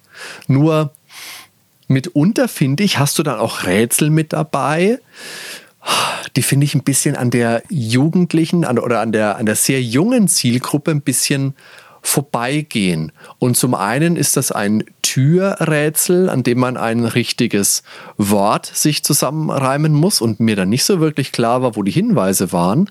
Und das andere war eben dieses, äh, dieses Gewichtsrätsel am Ende auf das wir vorhin schon eingegangen sind, das auch in dem ja, dritten also das wäre wahrscheinlich für einen, also das ist ein bisschen anders als in Die Hard und ich glaube, dieses Gewichtsrätsel ist für einen Sechsjährigen auch sehr schwer zu lösen, weil du noch ja. nicht unbedingt diese Vorstellung von äh, Gewicht und, und Balance und, ne, also du, ich meine, sechste Klasse, da kommst du gerade in die Grundschule, ne? Ähm, hast aber so, aber ich ja. sage, für so, für, ja, sagte ich ja so, ne, für, für ja, so zwölf, für so einen Zehnjährigen, Zwölfjährigen funktioniert das, glaube ich, schon ganz gut. Ich weiß, dass ich das Rätsel mit der Waage damals sehr schnell gelöst habe, aber ich war ja auch schon 13. Mhm. Ne, also, und ein erfahrener äh, Point-and-Click-Adventure-Spieler. So, ne?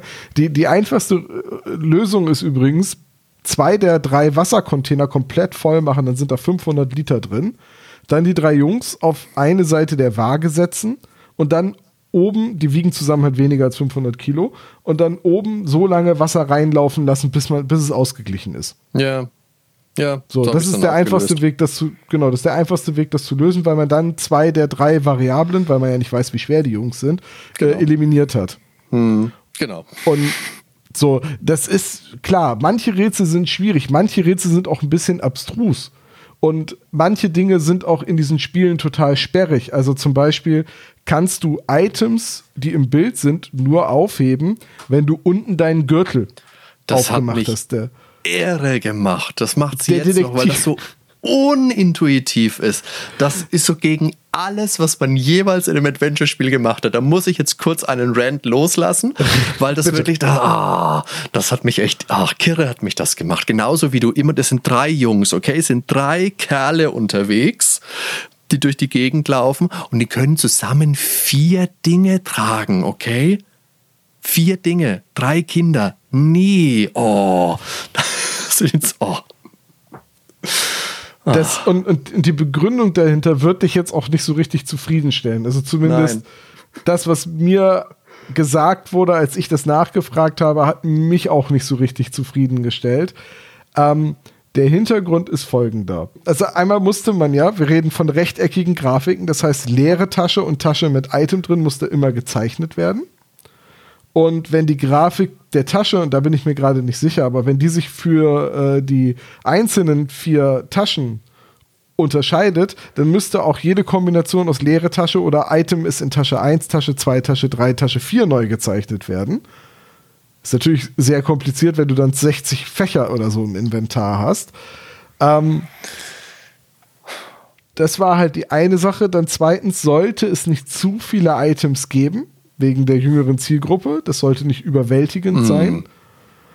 Und, und das war das Argument, äh, ach, weißt du was, das darf der Frank selber einmal sagen. Ähm, wir hatten auch gesagt, glaube ich, als Ansatz, dass wir es schon so ein bisschen realistisch halten wollen. Das heißt, wenn du, du kannst jetzt nicht direkt springen, außer über diesen äh, Stadtplan, glaube ich, ne? Kann man irgendwie hinspringen. Aber dass man sagt, ich muss erstmal den Gürtel weglegen und dann den Raum verlassen, das war auch so ein bisschen eine Strategie dabei. Gut, also es ging ein bisschen drum, realistisch sein zu wollen. Und wenn man realistisch ist, halt, bevor du was in deine Gürteltasche stecken kannst, musst du erstmal nach deinem Gürtel greifen. Und bevor du den äh, Ort wechseln kannst, musst du als ordentlicher Detektiv natürlich erstmal deinen Gürtel wegstecken. Und deswegen kannst du Dinge nur anklicken, wenn der Gürtel offen ist und den Standort zum Beispiel nur wechseln, also auf die Karte und reisen auf, zu einem anderen Handlungsort, wenn der Gürtel nicht aktiv ist. Das war also auch eine bewusste Entscheidung. Ich weiß nicht, ob es das für mich jetzt besser macht, dass es eine bewusste Entscheidung war. Nee, für mich auch nicht. Aber du wusstest du oder hast du rausgefunden, dass es ein größeres Inventar gibt, wo man Items zwischenlagern kann? Das habe ich herausgefunden, weil ich es nachgelesen habe und es hat mich nicht zufrieden gemacht, muss ich ganz ehrlich sagen. Die Lösung ist nämlich, dass du ins Hauptquartier der drei Fragezeichen gehen musst, an ein Regal und da kannst du deine Sachen, die du akut nicht brauchst, zwischenlagern. Die Frage ist halt, Woher weiß ich denn, was ich akut nicht brauche und was ich jetzt einsetzen will? Jetzt denkst du zum Beispiel, ich habe jetzt eine Szene, da brauche ich, ich denke mir was aus, da brauche ich einen Schlüssel. Ich habe jetzt aber schon eine, eine Maus, einen Hühnerhabicht und einen äh, Rubik's Cube dabei. Und äh, keine Ahnung, eine alte Socke. So, jetzt habe ich keinen Platz mehr für den Schlüssel im Inventar. Jetzt gehe ich also wieder zurück in die Zentrale und muss mich ja von mindestens einem Gegenstand trennen, damit ich den Schlüssel nehmen kann. Dann überlege ich mir, okay, naja, packe ich halt den, den, den Socken wieder zurück und nehme den Schlüssel. Gefahr laufend, dass ich dann mit dem Schlüssel eine Tür öffne und da hinten ist jemand, der sagt, hey, ich sperre dich jetzt ein, wenn du nicht meine zweite Socke mit dabei hast. Ach, Bist du durch so ein Itemrätsel in eine, äh, in, in eine Sackgasse geraten? Sackgassen per se gibt es, glaube ich, nicht im Spiel, oder? Gibt es da eine nee, Sackgasse? Sackgassen, nee, Sackgassen sind ausgeschlossen. Äh, ich habe durch, de, also ich habe ein paar Designdokumente bekommen im, im Zuge der Recherche. Die hat mir der Frank äh, Fitzek zur Verfügung gestellt. Und da ist halt ganz klar drin, ich sagte ja, die sind immer von der zeitlichen Abfolge an die Spiele rangegangen. Was wird wann gemacht? Und da wurde sehr akribisch getestet im Team und die hatten auch externe Tester und die haben immer, wenn denn ihnen aufgefallen ist, so, ja, wenn ich jetzt aber hier den Jeton mitnehmen muss und ich äh, das aber nicht mache und ich kann an diesen Ort nicht zurückkehren, dann kann ich diesen Jeton nicht haben, um ihn später äh, für die Lösung eines anderen Rätsels zu brauchen. Sackgasse, dann wurde halt ganz explizit gesagt, gut, da muss der Jeton woanders liegen, nämlich an einem Ort, an den man jederzeit gehen kann. Also solche Sackgassen haben die wirklich versucht auszubauen. Aber ich gebe dir total recht, diese Beschränkung auf vier Items und dass man dann immer diesen Dreieckstausch mit der Zentrale machen muss äh, und dieses zusätzliche Hin- und Hergelaufe, weil man kann ja nicht irgendwie über eine Übersichtskarte einfach direkt an den nächsten Handlungsort springen. Das macht es ein bisschen sperrig, die Rätsel zu navigieren und zu lösen. Ja. Aber jetzt mal die Frage, hat das deine Jungs gestört? Natürlich nicht, nee, überhaupt nicht. Nee, Kinder spielen das anders. Ich weiß halt, dass mein erster Durchgang Sam Max über 50 Stunden gedauert hat, als ich 10 Ja. Jahre alt war oder 12 Jahre alt war. Und äh, auch wenn ich zwei Stunden lang nicht weitergekommen bin und einfach nur immer wieder die gleichen Dinge angeklickt habe, als Kind hat mich das nicht gestört. Als Erwachsener sage ich nach zwölf Minuten Rätseln spätestens, ich gucke jetzt in die Lösung. Ja, das ist, Ich habe ich hab dafür war- keine Zeit. Ja. Das ist einfach so. Wobei Sam Ja. Max, glaube ich, auch eh ein Spiel ist. Da waren schon wilde Rätsel dabei. Das muss man Okay, schon dann, erse sagen. dann ersetzt Sam Max von mir aus auch durch Monkey Island 2 oder Day of the Tentacle. Ja, ja, ne, klar. Äh, ne? Ja. Ich weiß halt, nur Sam Max ist mir immer so in Erinnerung geblieben, weil es gibt dann Rätsel mit drei Magneten mit unterschiedlichen Genau, Farben. und das habe ich gerade denken müssen. Genau. Und, mit den dritten Magneten sieht man aber nur, wenn man rechts aus dem Bild rausgeht. Und Ah, ja, dass das ein scrollender Bildschirm ist, das weiß man nicht unbedingt, wenn man die Szene betritt. Und ich weiß, dass ich diesen dritten, diesen gelben Magneten ewig gesucht habe. Ja, ja, ja. Das ist aber, äh, mir fällt jetzt gerade das zweite Spiel nicht ein, aber ich meine, es gibt ein, ein weiteres Adventure, bei dem es genauso ist, bei dem man an einer Stelle, an einer Stelle nicht weiterkommt, weil es da einen Schalter oder irgendwas gibt, wo der Bildschirm scrollt. Naja, Ja, ist eine also es andere ist Geschichte. bestimmt, ich würde sagen, es ist bestimmt irgendwie öfters passiert. Nee, aber so Sackgassen und so weiter, das äh, sollte äh, tunlichst vermieden werden im Design. Aber man merkt halt an, an allen Ecken und, und Kanten, dass da Leute Point-and-Click-Adventure designt haben, die keine Game Designer waren. Und das habe ich den Tim Schönemann, dem Projektleiter, auch gefragt, wieso man denn als Hauptdesigner für die Rätsel ähm, dann jemanden gefragt haben, der von den Büchern kam, also so jemanden wie Ulf Blank. Ja, ja, also für uns war ja auch das Entscheidende, ähm, ähm, einen Geschichtenerzähler zu haben, der noch dazu sich in dem, äh, in dem Metier drei Fragezeichen gut auskennt, äh, was ja, was ja sehr, sehr, äh, wo es ja sehr, sehr wichtig ist, dass man da auch nah am Original bleibt. Insofern hatten wir jetzt nicht nach einem Computerspiel-Designer gesucht. Sowas gab es damals wahrscheinlich auch noch gar nicht. Als, heute gibt es das wahrscheinlich als Beruf. Ähm, ja, also wer hatte damals schon Ahnung davon? Ja, ähm, das, wir waren ja alle neu in dem Feld. Heute sind das vielleicht Berufe. Also Ja. ich finde, das, was er sagt, macht, es macht aus, des, aus, aus seiner Sicht, denke ich, macht es durchaus Sinn. Vor allem, weil man natürlich auch jemanden als Schreiber und Designer mit an Bord hat, der die Materie ja einfach kennt wie kein zweiter. Und das Adventure ist ja auch genau das richtige Medium für die drei Fragezeichen. Also ich glaube, das war ja mit als erstes in den ersten zehn Minuten des ersten Meetings festgestanden, als es hieß, wir machen ein drei Fragezeichen Spiel. Was machen wir? Ein Jump'n'Run eher nicht, ein 3D-Shooter oder ein Doom-Clone eher auch nicht. Machen wir mal ein Point-and-Click-Adventure. Macht ja durchaus Sinn.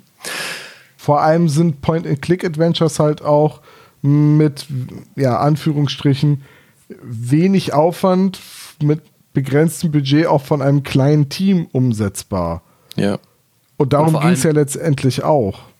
Und vor allem kann man auch verstärkt auf die Ressourcen, nämlich den, den Ulf Blank als Schreiber zurückgreifen einfach, weil es ja doch auch storylastig ist und dem den Büchern, den Geschichten auch am nächsten kommt, weil man natürlich am meisten erzählen kann in so einem Spiel. Und gerade das wollte man ja auch. Und das, denke ich, ist unter dem Strich in diesen Spielen auch gelungen. Das sind jetzt keine, keine Meilensteine der Point-and-Click-Geschichte. Das ist sonnenklar.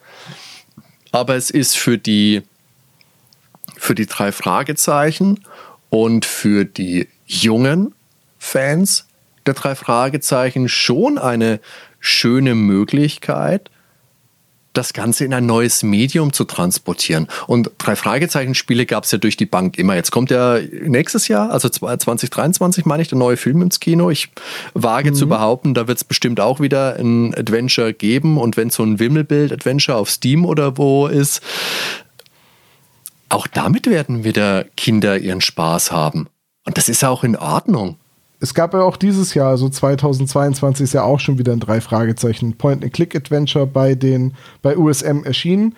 Da ist jetzt von den damaligen Projektbeteiligten niemand mehr dran beteiligt und die drei Fragezeichen werden auch von den Hörspielsprechern gesprochen. Das ist aber auf jeden Fall mal eine coole Sache. Ja, also, ne, also die haben damit weitergemacht. Äh, ich habe damals gefragt bei, bei, bei den Interviews auch, warum gab es eigentlich nur sechs Spiele von, also, ne, und die, die Antwort von allen waren eigentlich mehr oder minder, wir waren total happy, dass wir sechs machen konnten. Dass es nicht nach den ersten beiden Spielen äh, so wenig Anklang gefunden hat, dass, dass der Verlag und die Verlagsleitung gesagt haben, ja, okay, war ein Experiment, lassen wir mal wieder sein, sondern dass sie das drei Jahre lang gemacht haben. Aber auch da ganz klar, mir wurden keine Zahlen genannt. aber dass es keine weiteren Fälle gab, hing halt ein bisschen damit zusammen, ähm, dass es sich wahrscheinlich nicht gut genug verkauft hat insgesamt. Wobei die ja auch mit 14,95 Euro pro Spiel relativ günstig waren. Damals Waren ja sie auch schon. Es war ja auch, Ja. es war ja im Wesentlichen Lernsoftware. Genau. Und du Und kriegst man kann ja, sie heute sogar noch kaufen. Genau, du kannst die heu heute online auch noch auf der Homepage äh, bekommen. Ich glaube in so einem Sam und in zwei Sammelpacks. Die ersten drei, die zweiten drei kosten dann, ah, das habe ich jetzt nicht im Kopf, waren 20 oder 30 Euro. Ich glaube 20 Euro kostet sie. Ja, also pff, kann man schon machen. Wenn man jetzt natürlich sagt, das ist Lern Lernsoftware, na, ob ich da jetzt viel bei gelernt hätte, ob meine Kinder dabei so viel lernen, außer natürlich beim Müll sortieren, da dann vielleicht schon wieder. Hier ist es Donald Duck Playgrounds ähnliche. Aber ansonsten, wenn man wirklich jetzt in, oder wenn man junge drei Fragezeichen-Fans zu Hause hat, dann ist das vielleicht etwas, was man sich mit seinen Jungs auch mal anschauen kann. Wie gesagt, ich habe meine jetzt auch mal alleine spielen lassen. Die Einführung habe ich mit ihnen zusammen gemacht, als ich die Bomben in Rocky Pe Bomben in Rocky Beach initial gespielt habe. Da habe ich ihnen gezeigt, hey, guck mal, was ich da habe. Drei Fragezeichen Adventure. Kamen sie gleich, hey, voll cool, hahaha, ta ta ta, schaut voll toll aus. Haben sich auch nicht dran gestört, dass Justus, Peter und Bob abgebildet werden und oder dass die Stimmen anders klingen und auch vom Intro haben, na, das, das stört die Jungs einfach alles nicht. Die haben einfach Freude in dieser Spielwelt einzutauchen und dass da jemand hergeht und bringt dann eine neue Sichtweise mit rein, das sieht man als Kind einfach lockerer. Ich weiß nicht, ob das bei mir damals genauso gewesen wäre oder ob das bei meinen vielleicht eine Besonderheit ist. Ich glaube nicht. Ich glaube, man freut sich einfach, dass man, wie gesagt, mit den liebgewonnenen Charakteren nochmal auf eine andere Weise Zeit verbringen kann. Und da macht das Spiel alles richtig. Und da machen die Spiele alles richtig. kann auf jeden Fall sagen, dass mich auch als Jugendlicher oder als Kind die äh, anderen Stimmen etc. nicht gestört haben. Ähm, was ich noch ganz lustig finde, das hat sich so im Gespräch ergeben. Ich wollte ja von, von Ulf Blank dann auch wissen, ob er Computerspieler ist oder wie er sich darauf vorbereitet hat. Und jetzt musst du mal raten, welche große Sierra-Reihe Ulf Blank damals gespielt hat. Nicht zur Vorbereitung, sondern schon davor, also lange Eine bevor ganze er zu Reihe. den. Also dann Ja. war es nicht alleinig Softporn-Adventure, damit es Larry gewesen sein. Nee, Police es Quest. war Pol Police Quest. Ah, Und äh, Police Quest ist ja jetzt auch nicht gerade für seine eingängigen und leicht zu Oh, lösenden nee. oder fairen Oh Rätsel bekannt. da hätte äh, oh Gott, Police Quest. Gut. So, und ich will jetzt nicht sagen, dass das die Vorlage oder die Inspiration war, aber das ist so ein bisschen, das ist zumindest ein Point-and-Click-Adventure, von dem ich jetzt weiß, dass Ulf Blank das mal gespielt hat. Also das macht natürlich auch ein bisschen Sinn, weil auch in Police Quest, Quest geht es natürlich um Ermitteln, vielmehr natürlich an strikte Polizeiarbeit und zwar so strikt, dass es wirklich auch weh tut, wenn man es spielt, weil man sich ganz eng an Vorschriften halten muss. Beispielsweise im zweiten Teil musst du deine Waffe warten und musst sie ordentlich einstellen, weil wenn du das am Spielanfang nicht machst, dann kannst du das Spiel nicht beenden, weil es am Spielende eine Sequenz gibt, wo du schießen musst und dann trifft deine Waffe nicht. Das sagt ja vorher aber keiner, sondern da Gibt erscheint es dann nicht immer auch der Spiel. ein, ein Rätsel, wo man die, ähm, die, äh, du musst irgendwie ein Formular richtig ausfüllen, um eine schusssichere Weste zu kriegen.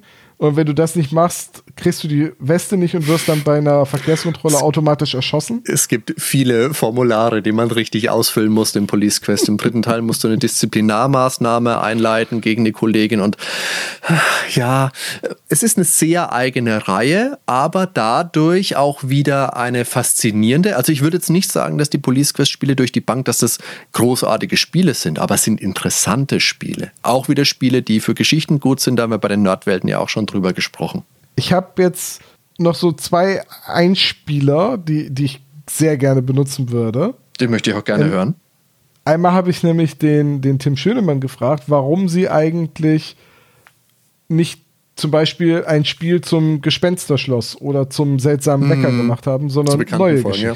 Okay. Aber das war nicht das Ziel. Ähm, dann hätte man wahrscheinlich auch ganz anders rangehen müssen. Also wir haben auch drüber nachgedacht, sollen wir vielleicht das Gespensterschloss oder sowas machen. Ähm, äh, haben uns aber dagegen entschieden, weil ja klar, man weiß ja, wie das läuft und ähm, man hätte dann Rätsel einbauen müssen, die man noch nicht kennt aus dem Buch und das wäre irgendwie auch nicht authentisch gewesen. Da weiß ich jetzt nicht, ob ich ihm so voll zustimmen möchte. Ich glaube schon, dass das funktioniert, wenn man ein bisschen anders rangeht. Siehe zum Beispiel Lucasfilm Games mit dem Adventure das zu Indiana kommt. Jones 3. Natürlich. Deswegen Ich wusste, dass du jetzt mit dem letzten Kreuz. Ich wusste, dass du jetzt mit dem letzten Kreuz zukommst. Ja, Ja, wusste das ist ja, ein Point-and-Click-Adventure zum Film.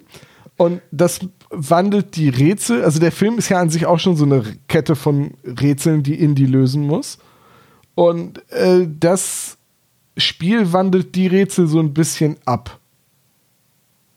Ja, also zum Beispiel das X markiert die Stelle, das ist ein bisschen anders im Spiel als im Film, aber Ja, ja, im Wesentlichen, wenn du das, äh, den Film kennst, kannst du Teile davon Ja, im Teile Spiel davon. eins zu Genau. eins so nutzen. Ja, unbedingt. Ich will dich gerade, bei welchem Spiel war das denn noch? In welchem Spiel war das noch? Äh, äh, Labyrinth gab es von Ja. äh, Lucasfilm früher noch. Boah, gab es da noch? Hook gab es als Adventure noch, das habe ich aber nicht gespielt. Und dann gab es natürlich noch viele Spiele zu Filmen, die jetzt nicht unbedingt als äh, Adventures erschienen War das sind. nicht auch bei Per Anhalter durch die Galaxis so, nur dass das eben ein Text-Adventure ist? Das ist ein Text-Adventure, da kann ich mich jetzt nur dran erinnern, dass, oh, jetzt habe ich das Rätsel aber nicht im Kopf. Da gab es ziemlich am Anfang eine fiese Stelle. Oh, da möchte ich jetzt nichts Falsches erzählen. Ja, okay, gut, dann sind wir da vielleicht vorsichtig. äh, und die, ich habe auch mal gefragt, so welches Rocky Beach denn eigentlich Pate stand, ob das das drei Fragezeichen Rocky Beach oder das drei Fragezeichen Kids Rocky Beach war. Okay. Und, und da hat Ulf Blank gesagt, na, im Wesentlichen ging es darum, das drei Fragezeichen Kids Rocky Beach so ein bisschen zu modernisieren und mit dem anderen zu vermengen. So, ne? Zum Beispiel so der Gemischwarenhändler Mr. Potter oder Porter kommt nur in den drei Fragezeichen Kids vor. Genau. Den hat man aber trotzdem in die Spiele eingebaut bei den jugendlichen drei Fragezeichen. Und ist dir aufgefallen, in der Mitte des Marktplatzes steht ja dieser Brunnen. Mhm, der Hitchcock. Und bei den, ja. drei, bei den drei Fragezeichen Kids steht dort eine Figur eines Feuerwehrmanns. Feuerwehrmann, ich weiß nicht, ob er Sam heißt, Sam, aber. Stimmt, Ja. natürlich. Alle Fe- Nee, ich glaube, er heißt, ich glaube, er heißt Bob.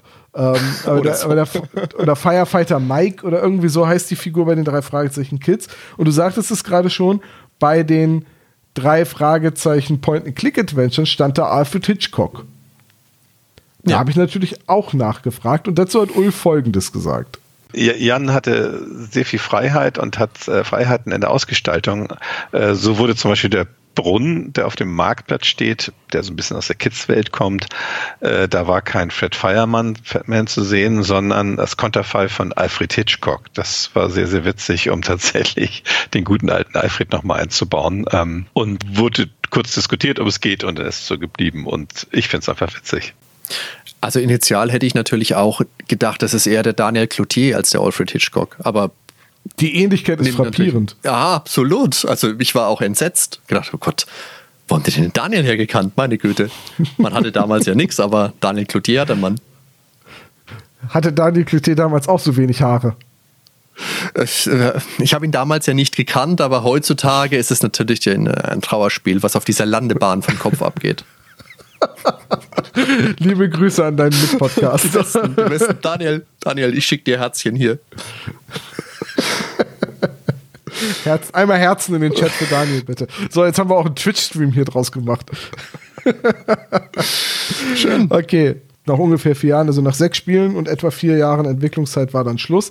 Aber man kann die Sachen heute noch spielen. Und dass man sie heute noch spielen kann, das hat halt so, so technische Hintergründe, nämlich diese Flash-ähnliche Software braucht kein DirectX oder irgendwelche anderen modernen Schnittstellen und ist auch nicht so grafikintensiv, dass sie irgendwie mit modernen Grafikkarten kompatibel sein muss, sondern das ist im Prinzip wie so eine animierte PowerPoint. Bedeutet aber auch, dass man sie heute immer noch in 800 mal 600 Pixeln spielen muss. Ja. Man kann sie nicht größer skalieren, weil das technisch mit, den, mit der Art, wie die Sprites und Bilder hinterlegt sind, nicht geht. Ja, damit kann man leben. Und wie gesagt, auch das hat meine Jungs nicht gestört. Wenn du Ja, natürlich die sind ja auch noch kleiner, dann kommen die auch mit kleineren Bildschirmen klar. Genau, das ist nämlich der Grund. Alleine das. Initial ist das was, wo du als Computerverwender, als User erstmal total entgeistert guckst, oh Gott, wo geht denn das groß? Was habe ich denn jetzt kaputt gemacht? Warum ist ja alles schwarz um mein Bild außenrum? Muss ja irgendwie gehen. Äh, Da braucht man schon ein bisschen Überwindung, bis man das akzeptieren kann. Aber auch damit kann man leben. Letztendlich darf ja auch nicht aus den Augen lassen, hey, das sind jetzt Spiele, die sind in der Spitze 22 Jahre alt, bald 23. Also da ist es ja toll, dass die überhaupt noch problemlos auf dem Computer laufen. Äh, ich Das war ja auch total begeistert, weil als, als ich mich vorbereitet habe und die alten Spiele ausgegraben habe, habe ich gesagt, so, okay, 20 Jahre altes Spiel, hm, Windows 98 hatte ich damals. Ah, okay, ich setze schon mal eine VM auf, installiere mir da mal eben eine alte Windows-Distribution drauf. Okay, vielleicht muss ich das irgendwie emulieren. Ich habe mich schon so darauf eingestellt, dass ich stundenlang irgendwie in diesem Kompatibilitätsmodus von Windows 10 rumhantiere oder irgendwelche äh, äh, irgendwelche INI-Dateien durchforste, ob ich irgendwo einen Frame-Limiter einstellen muss oder oh, habe schon überlegt, so kann man sowas überhaupt mit DOS-Box starten oder was auch immer. Ich habe da wirklich, äh, ah, du kannst es ja eben einmal versuchen, Doppelklick, oh, läuft. Oh, ich kann sogar speichern. Ja, ja. Oh, das funktioniert ja. Ja. Wobei ich auch sagen muss, die heute noch zu kaufen für 20 Euro, wenn man sie bei, mit dieser geringen Auflösung spielen muss, weiß ich nicht. Vor allem halt, weil es halt nicht gleich alle sind. Wenn du jetzt sagst, es sind sechs Spiele, 20, oh, ist wahrscheinlich auch viel Geld. Wenn ja, und dadurch, dass die nicht irgendwie bei, bei Steam oder so in o- Genau. irgendeinem Online-Marktplatz sind, kriegst du sie auch nie irgendwie rabattiert. Also Mhm. ähm, das, das ist schon, das ist schon, also heute finde ich den Preis ein bisschen, hm, aber Happig, wer ja. weiß, wer weiß, wie lange die schon in der Form, wahrscheinlich, liegen diese schon seit 15 Jahren einfach in dem Online-Shop von, von USM rum. Und wenn du sie jetzt kaufst, bricht da Panik aus, weil sie dann erstmal suchen müssen. So, ich weiß oh Gott, wir müssen ans Regal. Jemand hat einen Download bestellt. Schnell, schick den Praktikanten in den Keller. Hier hast du eine Fackel, hier hast du eine Karte und hier hast du eine Trillerpfeife, falls sich da unten irgendetwas angreift. Ich glaube ja, die Katakomben hier unterm Verlag, das sind wahrscheinlich ja die Super Dungeons von Moritz Melem. Da weißt du nicht, wo du landest am Ende. Die, ähm, äh, ich, interessiert dich ein bisschen die Technik hinter den Computerspielen, also womit die, die Programmiersprache, womit die gebaut sind? Ja, natürlich, klar. Die sind gebaut mit einer Kom Programmiersprache, die nennt sich Lingo. Das ist ein guter Name für eine Programmiersprache. Äh, äh, total. Lingo war halt wirklich die Programmiersprache von diesem Macromedia Director. Die Software gibt es nicht mehr. Also die ist halt auch schon ewig tot. Ne? Die wird nicht mehr weiter verbreitet und damit auch die Sprache nicht mehr. Lingo ist so eine Mischung aus äh, VBA, JavaScript und natürlicher Sprache. Also Lingo, das, steckt ja auch im Namen schon drin, Sprache, ne? Lingo, das ist sehr nah an der natürlichen Sprache dran. Das heißt, so ein, so ein Quelltext von Lingo, den kann auch ein Nicht-Programmierer lesen. Bisschen wie so ein SQL-Statement, was halt mit Schlüsselwörtern arbeitet, so wie put ABC into my variable. So, und dann heißt die Variable meine Variable und da hat die hat dann den Wert ABC. Also du schreibst da wirklich ganze Sätze aus. Und dabei wird der Bildschirm, ich sagte das vorhin schon, wie eine Bühne verstanden. Also jeder Bildschirm ist quasi eine, ein Bühnenbild, eine Kulisse. Und auf der Bühne bewegst du dann in Animationsstufen deine Akteure. Und du kannst halt Veränderungen an der Bühne durch eben das Ein- und Ausblenden von, von Gegenständen ähm, deutlich machen. Das Ganze ist objektorientiert, also alles, was du siehst, ist ein Objekt, das angefasst wird und, und das eigene Eigenschaften hat. Und so eine Eigenschaft kann zum Beispiel sein, ist da oder ist nicht da. Und wenn du dann den Zigarettenstummel aufgehoben hast, dann wird der Wert von ist da auf ist nicht mehr da geändert und dann wird das Ding einfach nicht mehr angezeigt und kann entsprechend auch nicht mehr angeklickt werden, weil du hast es ja mitgenommen. Und auch das hatte ich schon eingangs gesagt, das Ganze ist, erfolgt an so einer Zeitachse. Das heißt, wenn du bestimmte Dinge gemacht hast, dann hast du ja einen bestimmten Punkt in der Handlung erreicht und dann wird getriggert, jetzt kommt die Explosion am Hafen. Und dann kannst du zum Hafen gehen und dann werden die Items, die am Hafen jetzt wichtig sind, eingeblendet, die vorher nicht da waren. Also über diese Zeitachse Ja. finden, Verin finden Veränderungen an den Orten statt. Also im Prinzip ist das eine sehr komplizierte PowerPoint-Präsentation. Ja, ja, ja, ja. Ah, Gerade wenn so, so zeitbasierte Dinge sind, wenn du Schauplätze immer wieder abgrasen musst, hat sich jetzt doch nicht noch irgendwas verändert. Ah, das ist auch Ja. nicht, also das widerspricht irgendwie meinen. Heute gilt das als schlechter Stil. Ja, aber wie gesagt. Damals ist- war das ja. vollkommen normal. Ja. So, ne? Monkey Island 1, du spielst das ganze Spiel und am Ende bist du wieder auf der Insel, auf der alles angefangen hat. Oder Monkey Island 2, nachdem du von Scab Island runter bist, wird Scab Island irgendwann nochmal ein, wieder ein wichtiger Handlungsort und du kehrst dann mit neuen Gegenständen zurück, um dann Rätsel zu lösen, die du vorher nicht lösen konntest. Ja, hast du vollkommen recht, aber im Falle von Monkey Island 1 und 2 würde ich das auch sagen. Im 1 noch viel mehr, es ist viel mehr ein Gefühl von der Kreis schließt sich wieder. Im Ja, zweiten ist das in kleinem Rahmen vielleicht auch schon so. Und ja, bei den, bei den drei Fragezeichen hier in diesem Fall ist es halt einfach eher, wir haben dieses generelle Setting, wir sind in Rocky Beach unterwegs, da verändert sich immer mal wieder was, da verändert sich ja auch über die Spiele immer mal wieder ein bisschen was. Das ist auch in Ordnung. Es ist, es ist total, also für die Zeit, für die Anzahl Personen im Hintergrund, für den Anspruch, den man hatte, also, ne, das hat der, der Frank auch gesagt, es wäre deutlich mehr technisch möglich gewesen, aber man wollte es auch nicht zu kompliziert machen für, für das Publikum. Sind das gute Spiele? Auf jeden Fall. Und ich finde auch, es ist ein bisschen unfair, sie, wir machen das die ganze Zeit, weil da, da kommen wir her, aber es ist auch ein bisschen unfair, sie mit Point-and-Click-Adventures, die genreprägend waren, zu vergleichen, an denen irgendwie 50 Leute drei Jahre lang gearbeitet haben. Ja, Weil das ist so ein oft Vergleich kleinere- so Trabant ja, und Rennwagen. Das ist Ja, ja, ja. Wobei die Teams nicht zwangsläufig auch so groß waren bei allen Adventures. Aber wir sagen ja auch die ganze Zeit schon, man muss es aus der Zeit sehen und man muss es auch ein bisschen aus den Augen der Zielgruppe sehen. Und ja, natürlich hat man da was zu motzen. Das ist, denke ich, aber auch legitim, dass man ein bisschen was kritisiert. Aber unterm Strich, glaube ich, so schlecht haben wir die Spiele jetzt gar nicht gemacht.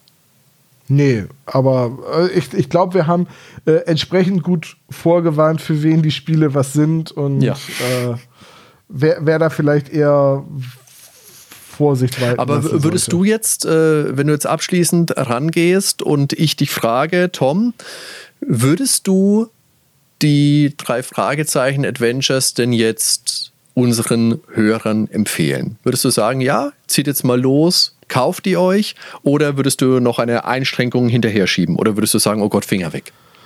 Also ich würde sagen, wenn ihr Kinder habt, so im Alter von deinen Jungs, könnt ihr die denen gerne geben. Wenn ihr riesige drei Fragezeichen-Fans seid und immer sehr kompletistisch an alles rangeht, solltet ihr die mal gesehen haben. Da braucht man Zumindest eh mal alles, ja. ein, ein, zwei Mal, ein, zwei davon gespielt haben. Ähm, ob ich sie jetzt Leuten, die gerne Point-and-Click-Adventure spielen, empfehlen würde, ja, weiß ich nicht, vielleicht. So die ungelogen Stunde oder so hat man. Also ich habe das auch zur Vorbereitung Bomb in Rocky Beach ähm, zusammen mit Freunden gespielt. Äh, auf dem Beamer im Wohnzimmer. Wunderbar. 600, 800 mal 600 Pixel. Da hat sich diese 4K-Beamer wirklich richtig gelohnt. äh, und äh, ich habe denen jetzt nicht geholfen oder so. Ich habe mich da nicht eingemischt. Die waren halt nach 90 Minuten mit dem Ding durch, weil na, es ist halt ein, in Anführungsstrichen ein Kinderspiel. Und von daher kann man sich auf jeden Fall mal angucken. Wir vom SSP überlegen, ob wir dazu mal Let's Plays machen sollen. Das ist für uns was eigentlich ganz untypisches. Wir, wir, wir kommen ja nicht von der Computerspielseite, aber wir haben überlegt, ob wir dazu vielleicht mal über unseren Schatten springen und ein Let's Play machen. Als Video oder als Audioform? Als, Videoform, also dann auf Ja, YouTube. klar, irgendwie. so- super Wür- cool, Würdest, ja. würdest du das denn, wie, wie siehst du das denn? Würdest du das denn deinen Hörern empfehlen? Ich denke, du hast es schon ganz gut zusammengefasst. Wenn du Kinder mit dabei hast, die eh schon Fans der drei Fragezeichen, vielleicht noch mehr der drei Fragezeichen Kids sind, dann ist das fast ein No-Brainer und ich sage fast und ich sage es auch so, wie ich es gesagt habe, weil natürlich 20 Euro, pff, ja, ist halt nicht viel, ist, ja, das heißt nicht viel, ist halt nicht wenig Geld.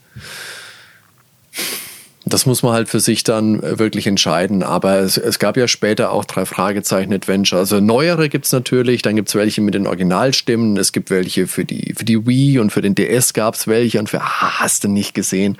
Und speziell diese jetzt haben aber einen ganz eigenen Charme und der kommt halt für mich hauptsächlich durch den Grafikstil, weil das wirklich ein sehr zeitloser, sehr schöner Stil ist, weil auch wenn du natürlich das komprimierte Bild heutzutage auf deinem Monitor ertragen musst, das ist nicht ganz so einfach, aber es hat eben eine, eine sehr hohe Ähnlichkeit zu einem Bilderbuch und einen sehr angenehmen Stil, den man sich auch gerne ansieht. Und deswegen kann man sich vielleicht mal überlegen, will ich das Geld in die Hand nehmen und kann ich mich mit diesen Punkten wie die Stimmen sind anders und die Schauplätze wiederholen sich, kann ich damit leben? Und habe ich vielleicht ein paar Kids, mit denen ich das spielen kann, dann kann man sagen, ja, dann kann man das durchaus spielen. Wenn du jetzt sagst, hier, ich habe jetzt Monkey Island, das neue gerade Return to Monkey Island durch und habe jetzt Bock auf noch mehr Adventures, das nächste, das mich fordern soll, sind es etwa die drei Fragezeichen Adventures? Oh mein Gott, nein. Ich finde es das schön, dass du das mit dem Bilderbuch sagst, weil man halt an jeder äh, Stelle sieht, dass Jan Birk halt ein sehr erfahrener und ein sehr guter Illustrator ja. äh, und Zeichner ist. Ähm, und ich habe auch genau dieses die Handlungsorte wiederholen sich und es ist ja, jedes Spiel ist ja ein bisschen so more of the same. Habe ich auch den Frank Fitzek gefragt und er sagte für sich auch, für ihn war das voll okay, dass das nach sechs Spielen vorbei war, weil er hatte für alles diese Routinen geschrieben und die Makros waren fertig, so für nimm ein Item, pack es in den, in den Gürtel und so, das war halt alles fertig, das war mehr oder minder Copy and Paste und jedes weitere Spiel war für ihn ein neue Grafiken einscannen, nachbearbeiten, ins Spiel packen, Dialoge entsprechend vertonen und animieren. Das war halt ein einziges Abarbeiten. Das war nur, wenn mal mhm. irgendwie neue Rätsel reinkamen, wie mit der Taschenlampe im Dunkeln umherleuchten oder irgendeine neue Mechanik. Dann war das für ihn als also er ist eigentlich Bildhauer, Techniker und Tüftler und macht heute moderne Museumsinstallationen, äh, so interaktive okay. Museumsinstallationen. Für ihn war halt, glaube ich, dieses Tüfteln an, an Problemen und sich eine Lösung einfallen lassen. So, das, das Kreative daran. Und da habe ich ihn dann auch gefragt, was er denn aus der Zeit mitgenommen hat. Und da sagte er das. Also wirklich jetzt nichts, was direkt mit den Spielen zu tun hat. Ich erinnere mich ganz gerne immer an ein, an ein Treffen, das hing damit zusammen natürlich, das war irgendwie wahrscheinlich nach der ersten CD und nach der zweiten oder sowas, dass wir in München ein Treffen gemacht hatten mit allen Leuten zusammen und da hatten wir ein Kochkurs belegt. Also USM hat da einen Kochkurs ausgegeben quasi als Feier. Und das erinnere ich eigentlich noch ziemlich, ziemlich nett, weil ich das Rezept für Tomatensuppe immer noch benutze. Aber das ist jetzt nichts, was direkt mit den Fragezeichen, also indirekt nur mit der, mit der Struktur und der Zusammenarbeit damit zu tun hatte. Es war auch auf, auf persönlicher Ebene eine nette Zusammenarbeit, muss ich sagen. Hat er uns das Tomatensuppenrezept vielleicht mal dagelassen? Das würde mich auch interessieren. Vielleicht wäre das was für die Shownotes. Haben wir das? Oh, das ist super. Ich, ich schreibe ich schreib ihm noch mal eine E-Mail. Ich frage ihn noch mal ganz nett an. So. Kirschkuchen hätte es halt sein müssen. Schade. Hardy, ähm, weise Worte zum Schluss? Oh, ich glaube, das meiste haben wir jetzt eigentlich im Endeffekt schon gesagt. Also, das sind jetzt keine mordskomplexen Adventures, das wollen sie aber gar nicht sein. Und für sechs Spiele ist es vielleicht dann auch ein Ticken zu viel Recycling. Für erfahrene Adventure-Fans ist es zu seichte Kost. Aber hey, wenn du Kinder mit dabei hast, dann geht das schon klar. Und ich habe das jetzt mit meinen Jungs auch immer mal wieder gespielt. Es hätte vielleicht damals auch schon unter dem drei Fragezeichen Kids Banner laufen, sagen wir mal, können. Das hätte es vielleicht noch ein bisschen eindeutiger gemacht. Aber ja, das geht schon klar. Und ich kann unterm Strich nochmal sagen, es war durchaus eine interessante Erfahrung, dass ich mir diese Spiele jetzt mal anschauen konnte. Dafür sage ich vielen Dank weil das hätte ich ansonsten nicht gemacht. Natürlich habe ich mitbekommen im Laufe der Zeit, dass es drei Fragezeichen-Spiele gab. Ich glaube, für die, für die Wii, das ist mir als, als erstes Mal untergekommen. Aber ja, da siehst du halt, dass es sowas gibt und denkst dann, ja gut, drei Fragezeichen Adventure für die Wii, pff, was will denn das sein? Und das hat mich jetzt doch auch angenehm überrascht und hey, vielleicht gebe ich dem für die Wii auch mal eine Chance. Also, ähm, ich sag auch mal, liebe Hörer vom spezialgeladen Sonderpodcast, es gibt bei uns auf der Seite eine Kommentarfunktion und wenn ihr euch das ansehen würdet, wenn wir Let's Plays zu diesen Spielen machen, schreibt doch mal einen Kommentar, wo drin steht, ja, bitte, Let's Plays. Ihr dürft genauso schreiben, nein, auf keinen Fall. Und dann gucken wir einfach mal, ob wir die Zeit dafür finden und ob wir die Zeit dafür äh, investieren wollen. Hadi, ich fand es ganz toll, dass sich diese Spiele angeboten haben, um eine Kooperation mit dem Nerdwelten-Podcast zu machen, den ich ja sehr gerne höre. Und ich danke dir für, für deine Expertise und deine Jungs auch, dass sie deine Arbeit machen.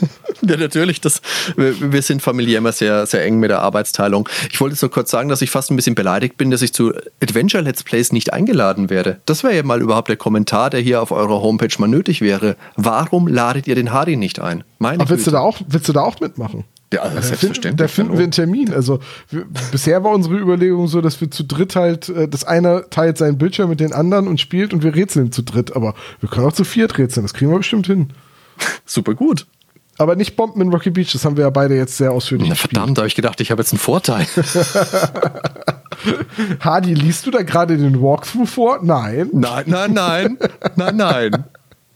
Da fange ich an, irgendwelche Werbung vorzulesen, die in dem Walkthrough drin steht.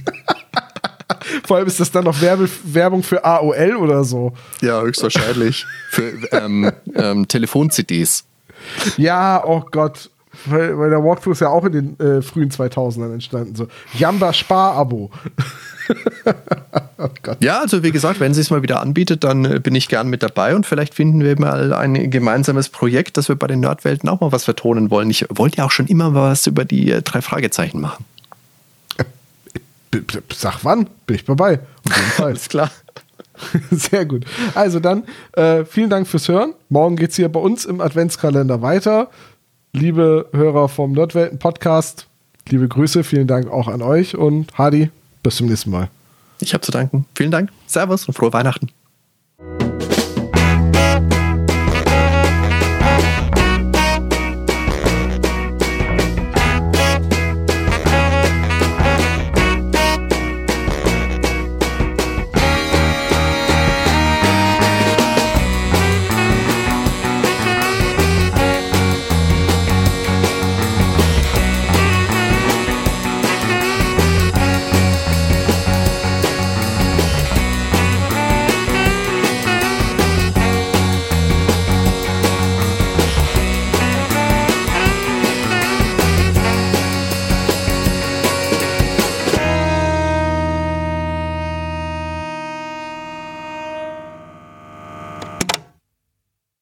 Das war der spezial gelagerte Sonderpodcast.